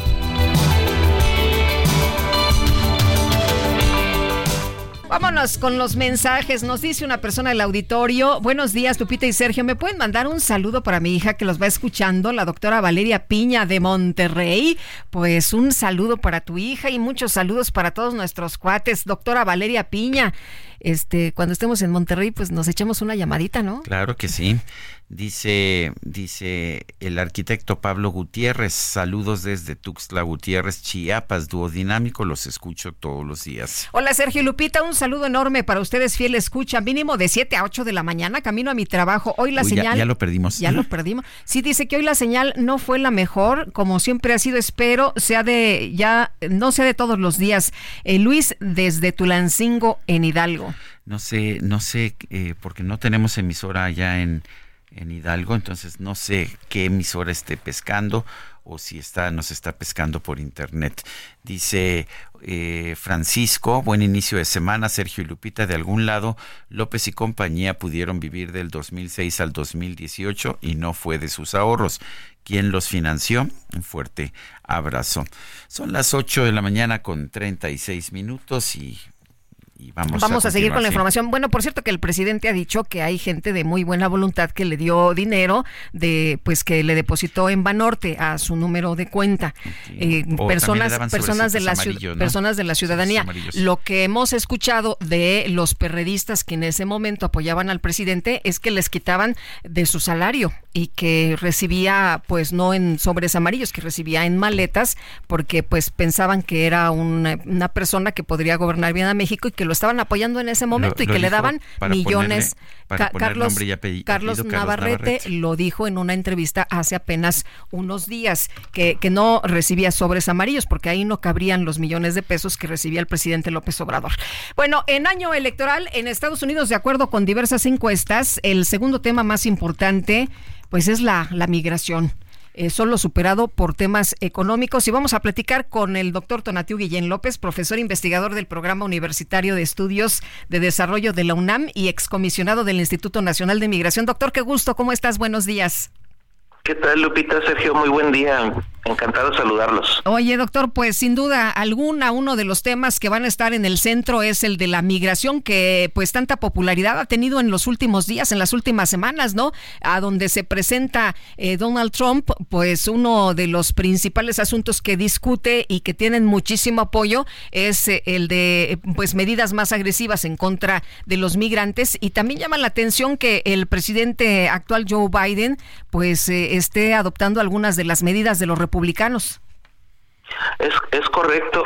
El, el tema migrante lo pondría en uno desde el lado emocional, o sea, desde el lado de lo que de lo que convoca de manera muy fuerte al electorado, a una parte del electorado muy grande, por cierto, de que es la que está detrás del voto republicano y de Trump. Ese ese electorado en, en, en los discursos, en el ambiente, pues sí se enciende cuando les dice que van a correr a millones de, personas en situación irregular en Estados Unidos. Y, y, forma parte de todo este escenario sobre la frontera, los muros, la invasión, el discurso de gobernadores como el de Texas o el de Florida, y, y en fin, todo esto que ya conocemos de xenofobia que está en la política de Estados Unidos. Ahora, lo cierto es que no es nuevo, Trump lo, lo empujó desde el 2015, por lo menos de manera central, y, y sí encontraron ellos, él y sus estrategas, que, el tema convocaba de manera muy fuerte. Y de hecho es lo que, lo que le, le empuja con gran fuerza a la presidencia. Y en la coyuntura actual se está repitiendo el escenario. Creo que ahora, a diferencia de hace nueve años, era ahora es mucho más intenso al grado de que Joe Biden, que empezó con una crítica muy dura a la política migratoria de Trump, que le iba a rectificar porque era inhumana e ilegal, ya se corrió en, en términos de sus posiciones y ya incluso la última propuesta que intentó negociar con los republicanos incluía pues prácticas muy parecidas a las que impulsó Trump de retorno express de migrantes y de refugiados a la frontera mexicana. Entonces, el, el tema, concluyendo, sí está en el ambiente de manera muy, muy intensa. Segundo, ha obligado a todo el mundo, incluyendo republicanos, a demócratas, a correrse del lado duro y eh, lo cierto es que eh, en, en, esta en este debate la tercera conclusión es que la, la presidencia de Estados Unidos en buena medida está ahorita jugándosela en la frontera con México. Eh, Biden está eh, obsesionado con bajar números de personas arribando a, la frontera, eh, negocia con México, pero México pues francamente no le ha hecho mucho caso. Y del lado de, Trump pues le interesa que los números continúen, que persistan, que siga esta, entre comillas, crisis de refugiados inmigrantes, porque es lo que le va a favorecer electoralmente. Entonces, sí, en la coyuntura, lo cierto es que el tema migrante como tal, no los migrantes, el tema se convierte en, factor de decisión electoral pues del país más poderoso del planeta. Eh, doctor, el ¿Puede llegar el tema de la migración a definir la elección allá en, en, los Estados Unidos? Yo he visto una situación casi de pánico, y no solamente entre los votantes de derecha, sino entre mucha gente que se siente sí amenazada, que piensa, que ve los videos de pues de grupos numerosos de migrantes que cruzan la frontera y que y que sienten que están siendo invadidos. ¿Qué opina? Efectivamente, Sergio, el, punto eh, crítico y lamentable desde el lado humanitario es que sí hay ya un, una construcción de la migración y del refugio como amenaza, sí hay ya una construcción de la frontera como una cuestión, la frontera con México, como una cuestión de seguridad nacional, sí hay un corrimiento eh, ideológico hacia posiciones más duras y efectivamente el, el asunto lo voy a decir en términos súper simples, pero sí se está definiendo la elección en, una proporción muy grande, no digo que totalmente, pero sí en una proporción muy grande, en, en qué suceda en la frontera mexicana entre estos meses antes de la elección. Y, y, dicho de manera simple, si Biden controla la frontera, en los términos que ellos llaman controlar, y, y bajan los números, va a ser favorable a Biden el en la coyuntura y por lo pronto va a poder eh, argumentar que tiene esa temática tan tan tan intensa la tiene en control. Y del lado de Trump eh, pues como comentaba hace un momento pues le interesa que persista los grandes números. Y ahí el, el, el, el resultado pues sí sí está afectado por lo que ocurre en la frontera. Grandes números ayudan a Trump pocos números ayudarían a, Biden y, los migrantes como objeto de una disputa electoral y muy poco o nada como sujetos, o sea, nadie les pregunta, nadie los incorpora en el proceso político, sino simplemente están como, como objeto dentro de estos mapas ideológicos radicalizados. Y sí efectivamente ahí se está jugando la elección Biden. Y la elección en general, o sea, Biden o Trump se la están jugando en, en estos números y por eso subrayo el papel de México ahí en esa coyuntura, porque lo que México haga eh, va a contribuir a uno u otro lado o ha contribuido a uno u otro lado de, de la disputa electoral en Estados Unidos. Muy bien, pues doctor, como siempre agradecemos mucho que puedas platicar con nosotros. Muy buenos días. Muy buen día y muchas gracias a ustedes. Hasta luego. Bueno, son las 8 de la mañana, 8 de la mañana con 43 minutos. Eh, rápidamente, el presidente López Obrador está en su conferencia de prensa de esta mañana. Eh, hoy hizo tanto tanto él como Luisa María Alcalde, la secretaria de Gobernación y el director general de la Comisión Federal de Electricidad, eh, Manuel Bartlett hicieron una defensa de la modificación de la Constitución que pretende el presidente López Obrador para pues restablecer el monopolio de la Comisión Federal de Electricidad y para impulsar también el proyecto Internet para todos. Bueno, la inteligencia artificial tiene un enorme potencial para mejorar la eficacia de las campañas políticas, ya que va a facilitar algunas tareas y va a permitir precisión, sin embargo, también existen riesgos asociados a su uso. Guillermo Pérez, eh, Pérez Bolde, fundador de Mente Digital, está con nosotros aquí en la cabina y te saludamos con mucho gusto. ¿Cómo estás, Guillermo? Bienvenido, gracias. Muy bien, gracias, buenos días. Oye, me acuerdo cuando eh, hubo una disrupción en las redes sociales con eh, Barack Obama, que empezó a usar el, el Twitter y muchos de los políticos no sabían cómo usar el Twitter ni el potencial que tenía.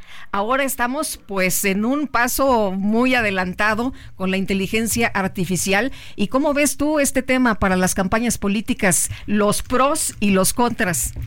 Mira, así como mencionas, eh, ahí en la década de los noventas, que algunos candidatos empezaban a meter internet y después en, ya en los 2000 empezaron a incorporar redes sociales, ahora el tema de la inteligencia artificial ya no es una cuestión de innovación, sino de necesidad, porque muchos de los partidos, candidatos, equipos, en fin, en todos los niveles de la campaña, van a estar utilizando inteligencia artificial para optimizar procesos. Parte de esos procesos es desde la planeación de las campañas en tierra, por ejemplo, cuando hay movilizaciones en las calles o van a, comunidades los candidatos, cómo organizar, cómo distribuir los tiempos, cómo organizar a la gente, cómo repartir las actividades. Todo esto lo está haciendo ya también la inteligencia artificial. Un trabajo que antes tomaba semanas, hoy lo pueden hacer en minutos. Otro de los usos es la generación de contenido, o sea, audio, video. Bueno, lo hemos estado viendo con Xochitl Galvez, ¿no? Que ha utilizado inteligencia artificial en sus promos en Twitter. Exactamente. Y así como eso, vamos a ver muchísimo más, porque hoy la inteligencia artificial te permite generar en cuestión de minutos algo que te ibas a tardar semanas. O sea, tal vez te ibas a tardar muchísimo tiempo en generar desde el texto, el guion, eh, artículos, opiniones, y eso lo, lo, conviertes en audios, en videos, en llamadas telefónicas que parezcan llamadas telefónicas, en fin, puedes, puedes crear todo lo que tú quieras y ya no hay una restricción porque finalmente hoy ya todos los equipos de todos los partidos ya están metidos en esto. Eh, hay riesgos en esto, me imagino. Yo creo que hay virtudes enormes, eh, pero también puedes hacer cosas más rápidas, pero pues también puedes, por ejemplo, eh, suplantar la personalidad de algún candidato y hacerlo, eh, hacer uh, promesas que no está haciendo, ese tipo de cosas, ¿no? Algo que ojalá que no, pero bueno, es todo apunta a que va a ser así, es que vamos a estar viendo lo que se conocen como deepfakes, que son esas simulaciones en donde parece que estás viendo a una persona en video o la estás escuchando en audio y realmente no es, ¿no? Fue generado de manera artificial. Y esto, pues, ¿cómo lo vamos a estar viendo como si fueran llamadas telefónicas entre dos personas que se están poniendo de algo de acuerdo, ¿no? Y algo interesante aquí es que si el candidato decía que estaba completamente en contra de A, B y C, seguramente vamos a verlo haciendo A, B y C este, a través de este tipo de sistemas. Y esto es algo, pues, riesgoso para la población porque pues lógicamente cuando tú ves eso, más allá de que después lo desmientan y digan que es falso y que, en fin, pues puede ya haber generado un impacto en las personas. O sea, quien lo vea puede decir, oye, ve al candidato no que dijo que no lo hacía y que no le gustaba. O ve con quién lo fotografiaron, ¿no? Claro. No, y seguramente vamos a ver fotos que de joven estaba este impulsando una causa. Bueno, te acordarás que hace unos días vimos al Papa vestido con un abrigo ahí muy sofisticado, que vimos al presidente eh, chino eh, con el ruso ahí hincado, eh, en fin, o sea, parecían reales. Y esto es algo ustedes recordarán aquella campaña de una marca italiana en donde ponían a personalidades besándose. Ustedes recordarán en la década de los noventas, este, esta marca, bueno, que en su momento era para publicidad, bueno, ahora lo vamos a ver, pero en campañas políticas y real, o sea, viendo que, que, vas a poder jurar que realmente es la persona haciendo algo indebido o, algo que tal vez no sería lo que haría habitualmente. ¿Cómo se, ¿Cómo se puede revisar eh, nosotros como usuarios de redes sociales que es eh, una deepfake, eh, por ejemplo, o un audio fake?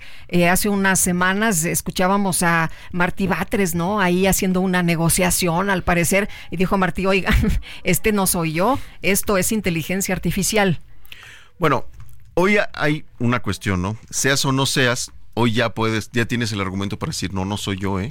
No soy yo, lo, generaron con inteligencia Porque artificial. Porque también eso es lo que hemos visto, ¿no? Dicen algo, los, o sí los captan en una llamada y dicen, ah, no soy yo, ¿eh? Es inteligencia artificial. Hoy también tienen ese recurso de decir, no, no, no soy yo, aunque tal vez sí lo eran, ¿no? Ah, ¿Cómo les vas a comprobar que realmente lo eran?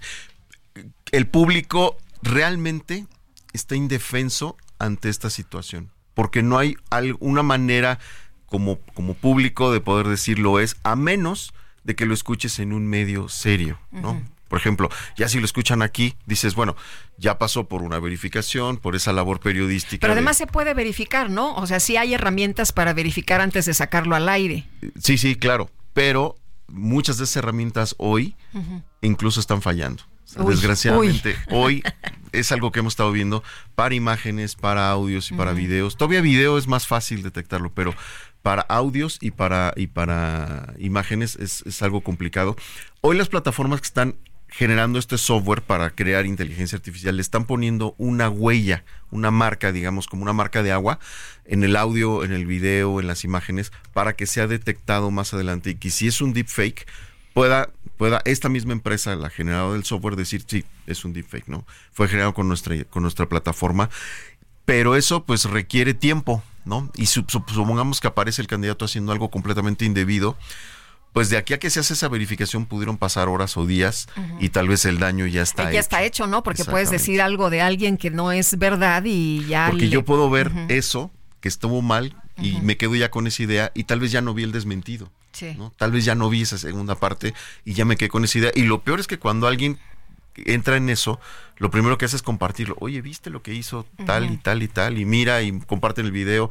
Y el problema cuando sale de las redes y ya lo comparten en las microredes por WhatsApp, por ejemplo, o, Telegram o ese tipo de plataformas, ya no puedes controlarlo. O sea, si yo te lo mando a tu WhatsApp, te lo mando a tu WhatsApp o lo comparto en un grupo de amigos, ya pierde el control porque ya la viralidad se da de manera íntima entre los es integrantes. Como, es como eh, una enfermedad, ¿no? Que, se esparce. Oye, ah, ¿puede haber control, control de daños en una campaña?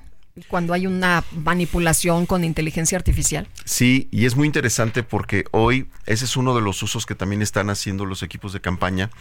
Están cargando dentro de los modelos de inteligencia artificial todas las posibles situaciones habidas y por haber no solo las históricas que ya han pasado, sino hasta lo que podría ocurrir con nuevos escenarios y ver cómo reaccionar. Y entonces la inteligencia artificial te dice, a ver, ante este escenario podemos reaccionar A, B, C, D, todas las opciones habidas, para que de esa manera puedas, es como si tuvieras un equipo mucho más grande de manejo de crisis dentro de la campaña. Y esto lo están haciendo para bien, para control, pero también lo están haciendo para ataque. O sea, a ver, ¿cómo podemos atacar eh, en la misma medida, no? Eh, déjame salirme un poquito de la política y hacerte una pregunta.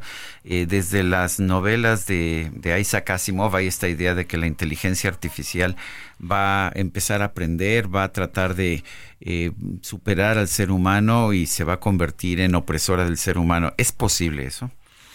Mira, eh, de entrada, hace muy buenas novelas de ficción, pero eh, Isaac Asimov de hecho planteó en, su novela Yo Robot las tres leyes de la robótica, que básicamente es proteger al humano contra sí mismo y, contra, a partir de una máquina, ¿no? Y jamás puede dañar un humano. Bueno, pero, esas eran reglas que supuestamente les, les ponían en al robot, claro. En la década de los de los ochentas, eh, un científico austriaco Hans Moravec plantea lo que se llamaba la paradoja de Moravec, que dice que la inteligencia artificial es muy inteligente, pero para razonar pero le falta la inteligencia emocional que nosotros sí tenemos, en donde puedo detectar emociones, puedo ver que estás triste, estás enojado y ese tipo de cosas, ¿no? Eh, mientras no tenga eso, va a ser muy difícil que la inteligencia artificial pueda realmente lograr más que eso, ¿no? Porque hoy, todavía al menos a donde estamos, se requiere que un humano dé el primer paso para que la inteligencia artificial empiece a trabajar y del último paso para que se termine. ¿no? Entonces, todavía afortunadamente hoy tenemos ese control, no sé si en un futuro vaya a cambiar. Eh, nos queda un minutito, pero ¿cómo ves la guerra que se viene a través de las campañas que pues todavía no hemos, apenas hemos visto una pintadita, ¿no? Yo creo que eh, todavía no empieza la verdadera guerra ni en redes, ni en internet, ni con inteligencia artificial, porque todavía hoy no está definido todo, ¿no? Pero en unas semanas realmente vamos a estar viendo el poder que tienen las redes sociales, el poder que tiene la inteligencia artificial, porque todos los partidos, sin importar el color ni el tamaño, van a estar utilizando estas herramientas. ¿Por qué? Pues porque están disponibles para todos, ¿no? Es como en su momento todos podían usar redes sociales y las usaron. Hoy todos pueden utilizar inteligencia artificial y la van a usar. Y el riesgo de esto, pues ya es más ético, es más moral que realmente tecnológico. O sea, hoy todos tienen acceso a la tecnología. ¿Cómo la van a usar? Pues depende de ellos. Muy bien, pues Guillermo, muchas gracias por platicar con nosotros esta mañana, por venir aquí a la cabina. Gracias. Gracias. Guillermo Pérez Bolde, fundador de Mente Digital. Nosotros vamos a una pausa y regresamos.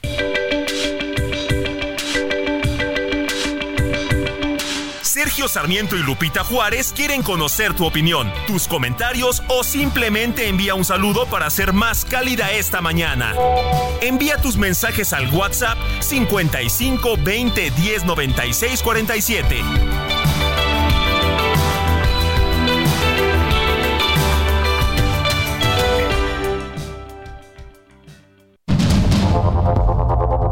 Continuamos con Sergio Sarmiento y Lupita Juárez por el Heraldo Radio.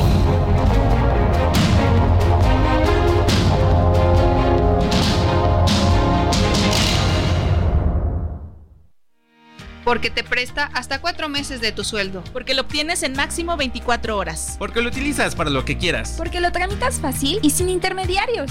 Porque tiene las tasas más bajas del mercado. Porque es tu derecho. Fonacot es el crédito. Fonacot 50 años cumpliendo. Gobierno de México. Nos dice Elizabeth Flores, lo mismo sucedió en Whisky Lucan, festejando con cohetes todo el fin de semana. Saludos, pues, como dice nuestro compañero, ¿no? No tienen M. No tienen M. Fíjate que debe haber sido en Whisky Lucan. Yo nada más lo veía al poniente y no sabía dónde era. Dice otra persona, buen día, mi, mi seguido y Lupita. No, sé quién, qué significa lo de mi seguido, seguramente es un error. Pues aquí el olivar de los padres en Álvaro Obregón no pararon los cohetes imprudentemente, aparte de la contaminación, los pobres animalitos se vuelven locos. Pues yo no sé en qué, cabeza cabe que tenemos contingencia y de todas maneras les vale gorro y, truenan sus cohetes. Los cohetes son una, este, son una costumbre inaceptable. Eh, dicen que es para celebrar a los santos o para celebrar a la Virgen. No creo que se dé cuenta la Virgen y los santos. Yo no creo que la, que la Virgen haya dicho, oigan, ¿por qué no truenan cohetes para celebrarme? No realmente es inaceptable. Pero en fin, adelante Lupita. Fíjate que vamos con la silla rota y Jorge Ramos. Los especiales de la silla rota. Jorge Ramos, director editorial de La Silla Rota, qué gusto saludarte esta mañana. ¿Qué nos invitas a leer? Buenos días. Lupita, muy buenos días, Sergio Auditorio. Pues eh, hace rato escuchábamos al Químico Guerra dando noticias dulces, la verdad muy interesantes. Y me quedé con esa idea, eh, Lupita, fíjate que eh, nosotros en La Silla Rota, como les hemos comentado, tenemos una serie que se llama Historias de Justicia. Historias de Justicia que lo que buscan pues, es reflejar eh, algún caso o casos de personas que al final de cuentas terminan siendo beneficiadas por una resolución judicial. En este caso estamos hablando de Sofía, Sofía es una menor de 14 años de edad que trabajaba en una cortadora de carbón, de cartón, perdón, eh, en el Estado de México. Pero fíjate, Lupita, que ella a su, a su corta edad, eh, pues eh, perdió la mitad, perdió una mano tras manipular justamente una máquina en esa empresa. ella pierde la mano y pues se quedó absolutamente desamparada. Sin embargo, eh, pues acompañada por eh, algunas personas, particularmente su familia, eh, logró que la Suprema Corte de Justicia de la Nación la amparara después de que la empresa donde ella trabajaba e incluso el Instituto Mexicano de Seguro Social pues la habían dejado de lado. Esta historia, Lupita, pues es terrible porque Sofía, insisto, es una niña de 14 años de edad, una, una adolescente apenas, y como ella, Lupita, hay 1.9 millones de menores de edad que trabajan pues en el desamparo de la ley.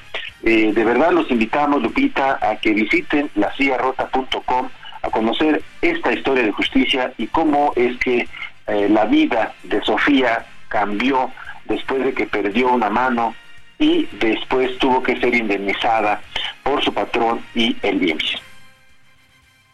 Muchas gracias, gracias Jorge por invitarnos a leer esta historia en La Silla Rota. Muy buenos días. Hasta luego. Son las nueve, nueve de la mañana con seis minutos. Ya viene, ya la veo venir, ya está llegando. Sí, nada más ni nada menos que la micro deportiva. CAT promedio de 31.9% sin IVA vigencia del 1 al 29 de febrero de 2024. RAM 4000, versatilidad con doble cabina, la única en el mercado. Aprovecha y estrena con precio desde 868,900 pesos más tasa desde 9.75%. RAM 4000, adaptable a cualquier desafío. RAM, a todo con todo. Nosotros vamos pues a realizar un recorrido, si les parece bien, vamos a informarnos de lo que pasa en el país y empezamos en Chiapas con Lisette Coello. Adelante, Lisette. Sergio Lupita, ¿qué tal? Muy buenos días. Los saludo con gusto a ustedes al auditorio. Informarles que la mañana de este sábado se reportó el hallazgo de un vehículo de lujo con tres personas sin vida en su interior ubicado en la calle Tapachula de la colonia Moctezuma en Tuxtla Gutiérrez, Chiapas. Los cuerpos fueron identificados como Germán Alegría Estrada, secretario de Seguridad Pública de Berriozábal, así como el de las dos personas que estaban con él, Rafael Martínez Vázquez y Ulises Gómez de la Cruz, quienes se desempeñaban como su chofer y secretario particular respectivamente. La Fiscalía General de del Estado, a través de la Fiscalía de Distrito Metropolitano, dio inicio a las investigaciones correspondientes tras este hallazgo. La Fiscalía de Distrito Metropolitano informó que la mañana del pasado sábado se tuvo el reporte de la Policía Estatal Preventiva que informó que sobre una calle de la colonia Moctezuma en la capital chiapaneca se había localizado un automóvil BMW tipo X4 de color gris con placas de circulación del estado de Chiapa, al interior del cual se encontraban los cuerpos sin vida de tres hombres. Los cuerpos fueron trasladados al servicio médico forense donde se les practicó la necropsia de ley y así determinar las causas de las muertes en tanto que el vehículo fue asegurado. La Fiscalía de Chiapas realiza ya las investigaciones correspondientes para el esclarecimiento del móvil del delito y dar con él o los responsables de este lamentable hecho. Hasta aquí el reporte desde Chiapas. Muy buenos días. Integrantes de un grupo norteño llamado Rivales del Norte fueron asesinados después de ser privados de la libertad al salir de una fiesta que se realizó en el poblado de Ojos Negros en el municipio de Ensenada, Baja California. De acuerdo a las autoridades, este evento se registró la noche del jueves y fue la mañana del viernes cuando localizaron cuatro hombres sin vida en el camino de terracería hacia el rancho San Juan en la delegación de Real del Castillo. Los cuerpos sin vida corresponden a tres músicos de esta agrupación Además, otro hombre aún sin identificar que presuntamente también se encontraba en la fiesta que se llevó a cabo la noche del jueves. La fiscal general del estado, María Elena Andrade, pues ya informó que se encuentra en marcha la investigación sobre este homicidio y que ya tienen líneas claras en la indagatoria que anticipa un esclarecimiento puntual de este hecho y también confirmó que los cuerpos sin vida pues fueron localizados sobre un camino de terracería en la referida zona y que fue efectuado el reporte por la corporación municipal. Esta es la información desde Tijuana, Baja California.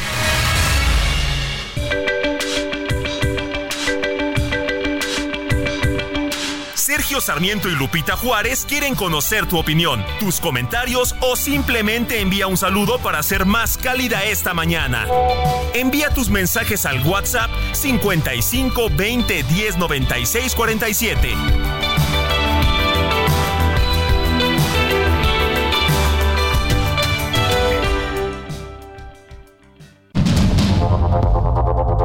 Continuamos con Sergio Sarmiento y Lupita Juárez por el Heraldo Radio.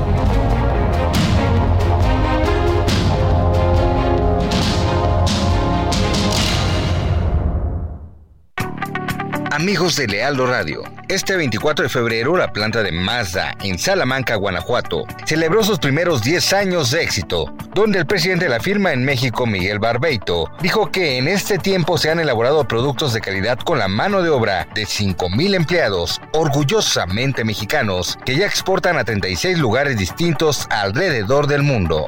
La proyección que tiene Mazda en México es, es muy ambiciosa, la compañía quiere seguir creciendo en el país eh, hoy la compañía a nivel global es el quinto mercado más importante en volumen de ventas y queremos ser la número cuatro en el mundo. El mercado más importante es el de Estados Unidos hoy día, eh, después es el japonés, después es el chino, Australia, México es el quinto mercado el día de hoy, pero queremos ser el cuarto, queremos desplazar este año a Australia. También dijo que gracias a que Mazda es una compañía independiente, pudieron enfrentar el reto que significó la pandemia por COVID-19, donde hubo escasez de semiconductores. El empresario admitió que se acercan muchos desafíos debido a la naturaleza con la que se mueve la industria, aunque tienen la ventaja de saber cuál es su principal objetivo muchos desafíos y los que vienen en una industria cada vez más dinámica, en una industria donde hay más competidores, en una industria donde la electrificación es una realidad. Hay que saber hacia dónde tenemos que movernos como marca, que, es, que lo tenemos claro. Eh, no queremos ser una marca 100% eléctrica, no. Queremos ser una marca incluyente que ofrezca diferentes tecnologías dependiendo de los mercados que, a los cuales llegamos. Otra cosa que también resaltó fue el desempeño de los mexicanos e incluso consideró que son superiores a sus colegas japoneses. Lo único que nos falta a los mexicanos es creerla y porque somos mejores. Somos culturalmente más dedicados, más apasionados, nos encanta lo que hacemos y tenemos todo, la verdad. Nos, nos ingeniamos, no no de cualquier forma. Si tú visitas, por ejemplo, la línea final en la planta, en las plantas lo que se necesita es ser eficiente en la manufactura, entre más rápido lo produzcas mejor en cuestión de costos. Y los operarios han diseñado herramientas para poder ser más eficientes. Si tú vas por la línea, han hecho desde robots, así empíricos por así decirlo, para que, para que se muevan herramientas de un punto A a un punto B y sea más eficiente la producción. Eso en Japón no lo hace, ¿no? ¿Por qué? Porque el japonés es más como tiene que ser A, B, C, D. El mexicano se las ingenia para hacerlo. Continuamos en el Lealdo Radio. Ay, antes de que nos pongamos a cantar aquí, mi querido Sergio, dice una persona de nuestro auditorio, eh, buenos días, estoy escuchando su programa acá en Ecatepec, Sergio, y en verdad desde ayer no hay combis para el Metro Musquis, esperé casi 40 minutos para abordar uno. Eso es lo que me decían personas que estaban allá eh, precisamente buscando una combi. También tuvieron que esperar cerca de una hora para poder tomar la combi. No sé exactamente qué esté pasando. Ojalá que pues que alguien nos pueda informar. Dice otra persona, hablen de ajedrez de vez en vez y pongan de música a Ana Netrebko y Elina Garanca, porfa, porfa, porfa. No nos pone su nombre, saludos.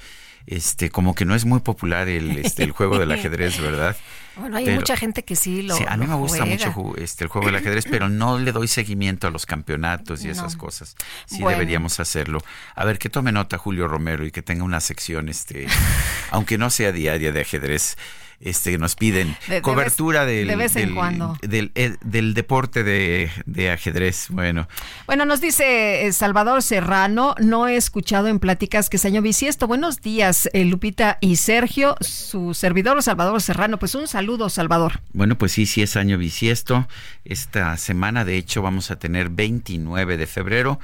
Le recomiendo pues gozarlo porque ya sabe usted que solamente llega una vez cada cuatro años. Y conozco, conozco personas este, que nacieron el 29 de enero y entonces te dicen, ah, es que tengo 20 años. Oiga usted. Febrero, de, fe- febrero. de febrero, perdón. Ah, es que se ve usted como de 80. Ah, bueno, es que cumplo una vez cada cuatro años. bueno, ¿te Es una, es una ventaja, ¿no? Es una ventaja, sí, Ujú. cumplir una vez cada cuatro años. 29 de febrero va a ser precisamente esta semana. ¿Te parece, Guadalupe, que nos vayamos a un resumen de la información? Adelante.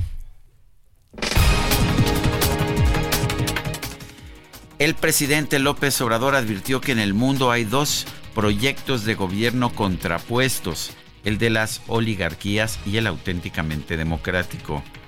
Son muy buenas las relaciones con el presidente Biden. Desde luego hay diferencias. Por lo mismo, porque en el mundo y en México, pues hay dos proyectos distintos, contrapuestos.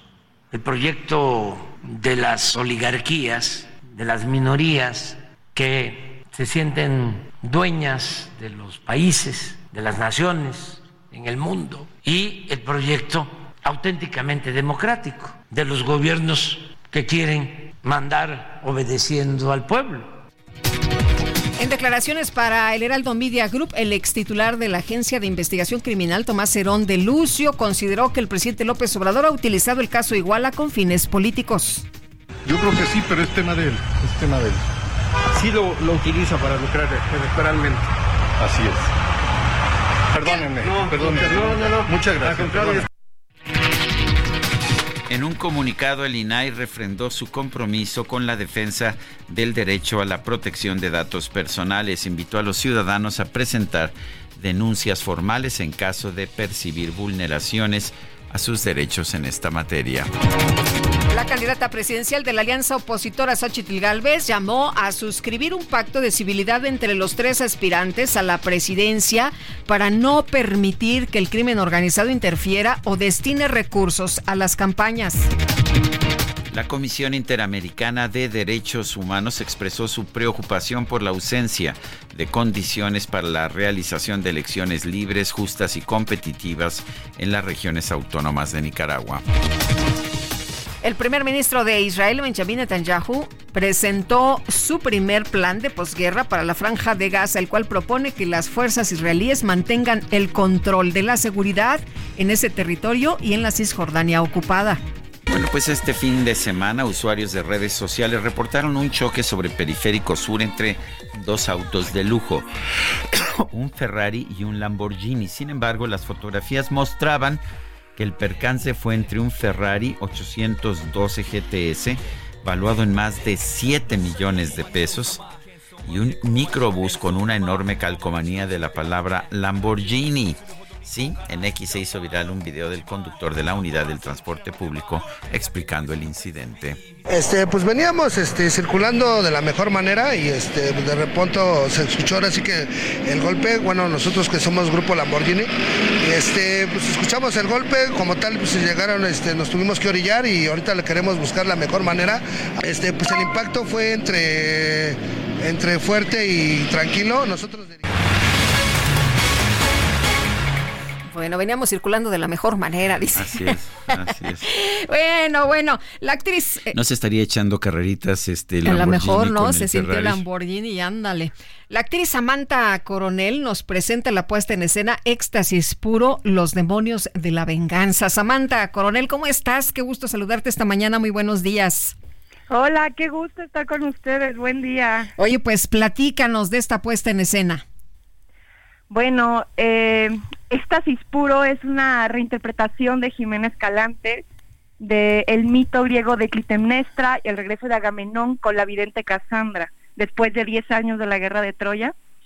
Y en esta reinterpretación, eh, Jimena y nosotros, el elenco, abordamos la historia del lado femenino, de cómo dos mujeres que deberían ser rivales, ¿no? Porque Cassandra llega como amante de Agamenón, como prisionera de guerra, y Clitemnestra es esposa de Agamenón.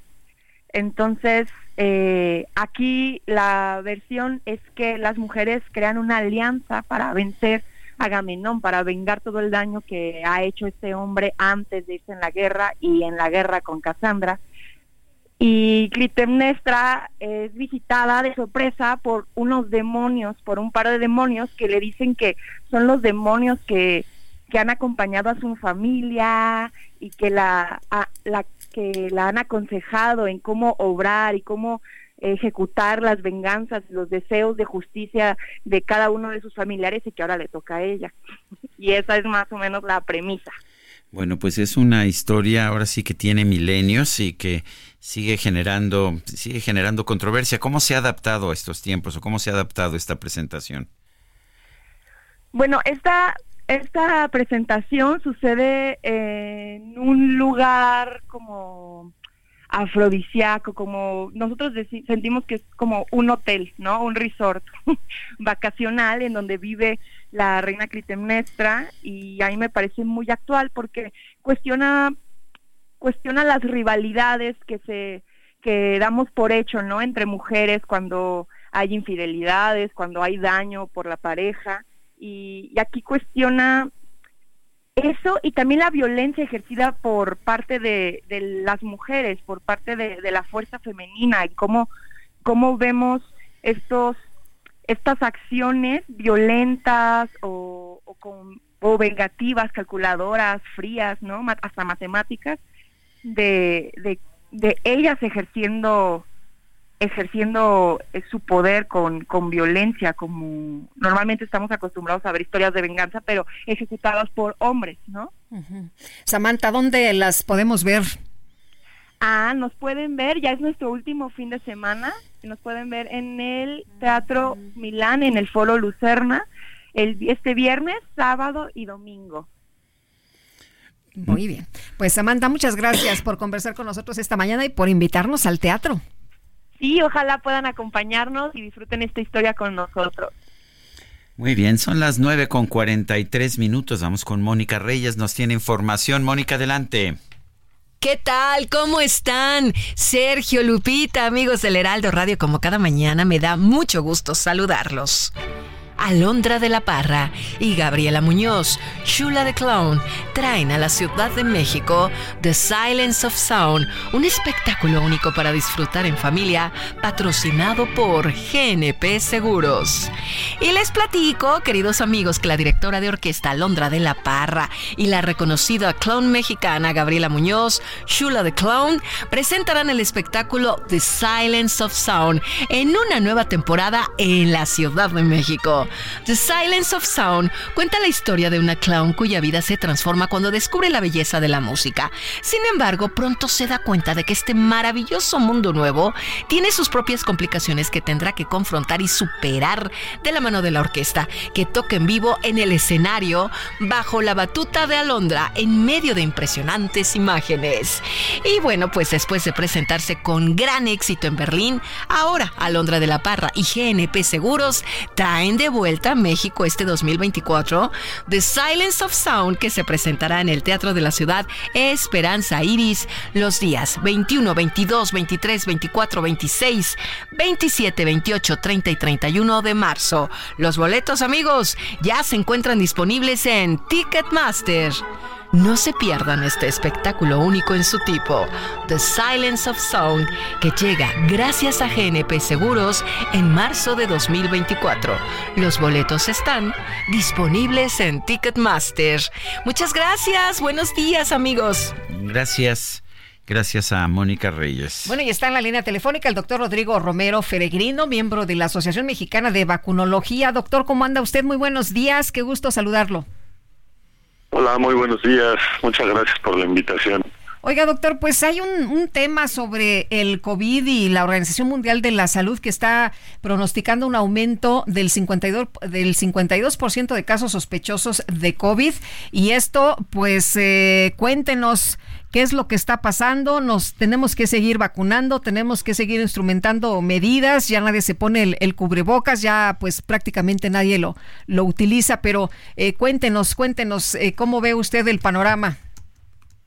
Sí, como comentas, se esperó desde noviembre un aumento de casos de enfermedades respiratorias y hemos visto diferentes enfermedades respiratorias que han estado aumentando desde noviembre, como fue virus inicial respiratorio, posteriormente influenza, y actualmente estamos viendo un aumento de casos de COVID-19 en todo el mundo, sobre todo en el hemisferio norte, que es la época donde aumentan las enfermedades respiratorias, y en especial el COVID-19.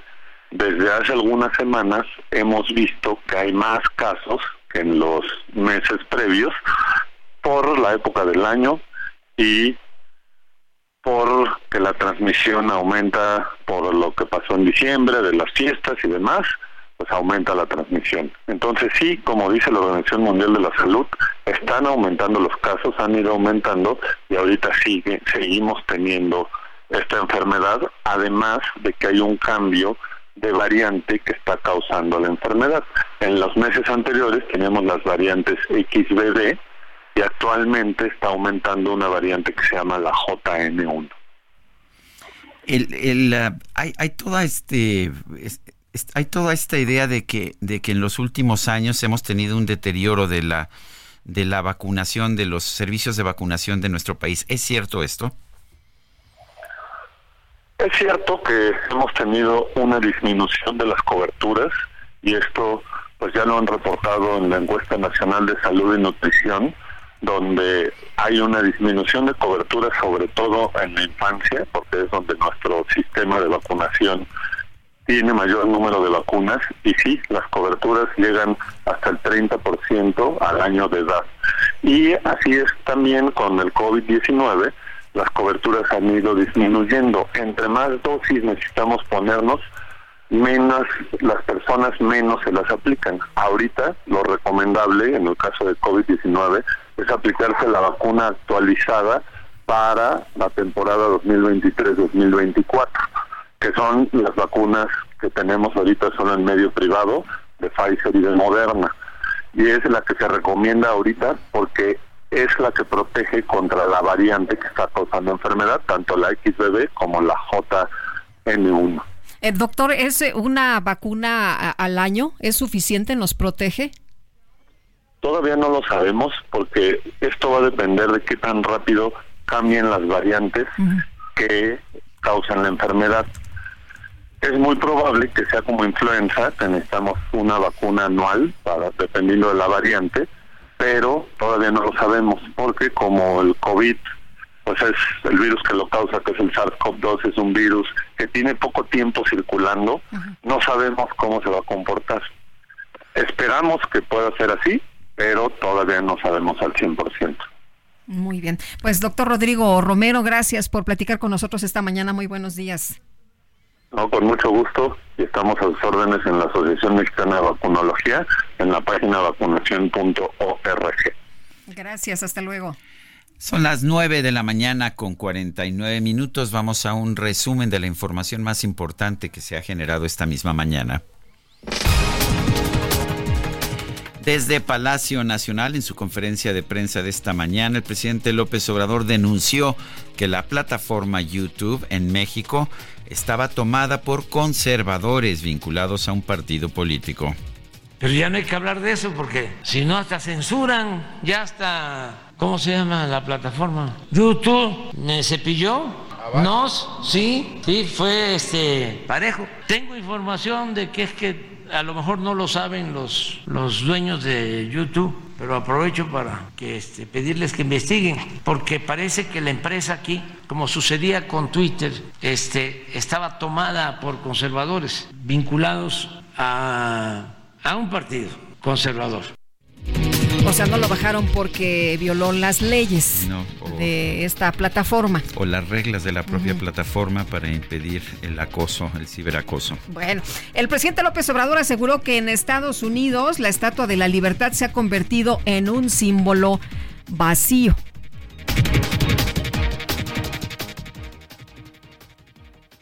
Ahí tiene un Assange injustamente detenido. ¿Y dónde está la libertad? ¿Y dónde está la libertad de expresión? Bueno, por eso digo que la Estatua de la Libertad se ha convertido en un símbolo vacío.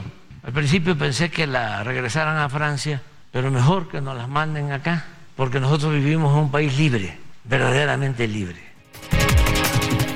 El Departamento de Defensa de la Unión Americana informó que un miembro activo de la Fuerza Aérea murió tras inmolarse frente a la Embajada de Israel en Washington como protesta por la guerra en la Franja de Gaza secretario general de la ONU, Antonio Guterres, advirtió una ofensiva israelí en la ciudad de Rafah sería la sentencia de muerte para los programas de ayuda humanitaria en la franja de Gaza.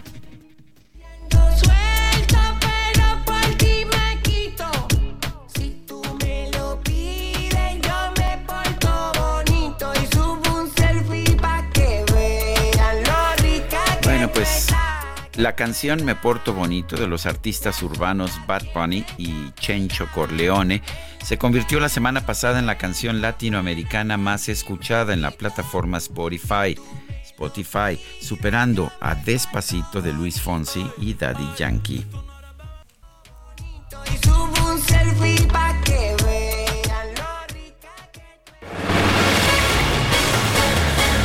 Bueno, cada quien con sus gustos.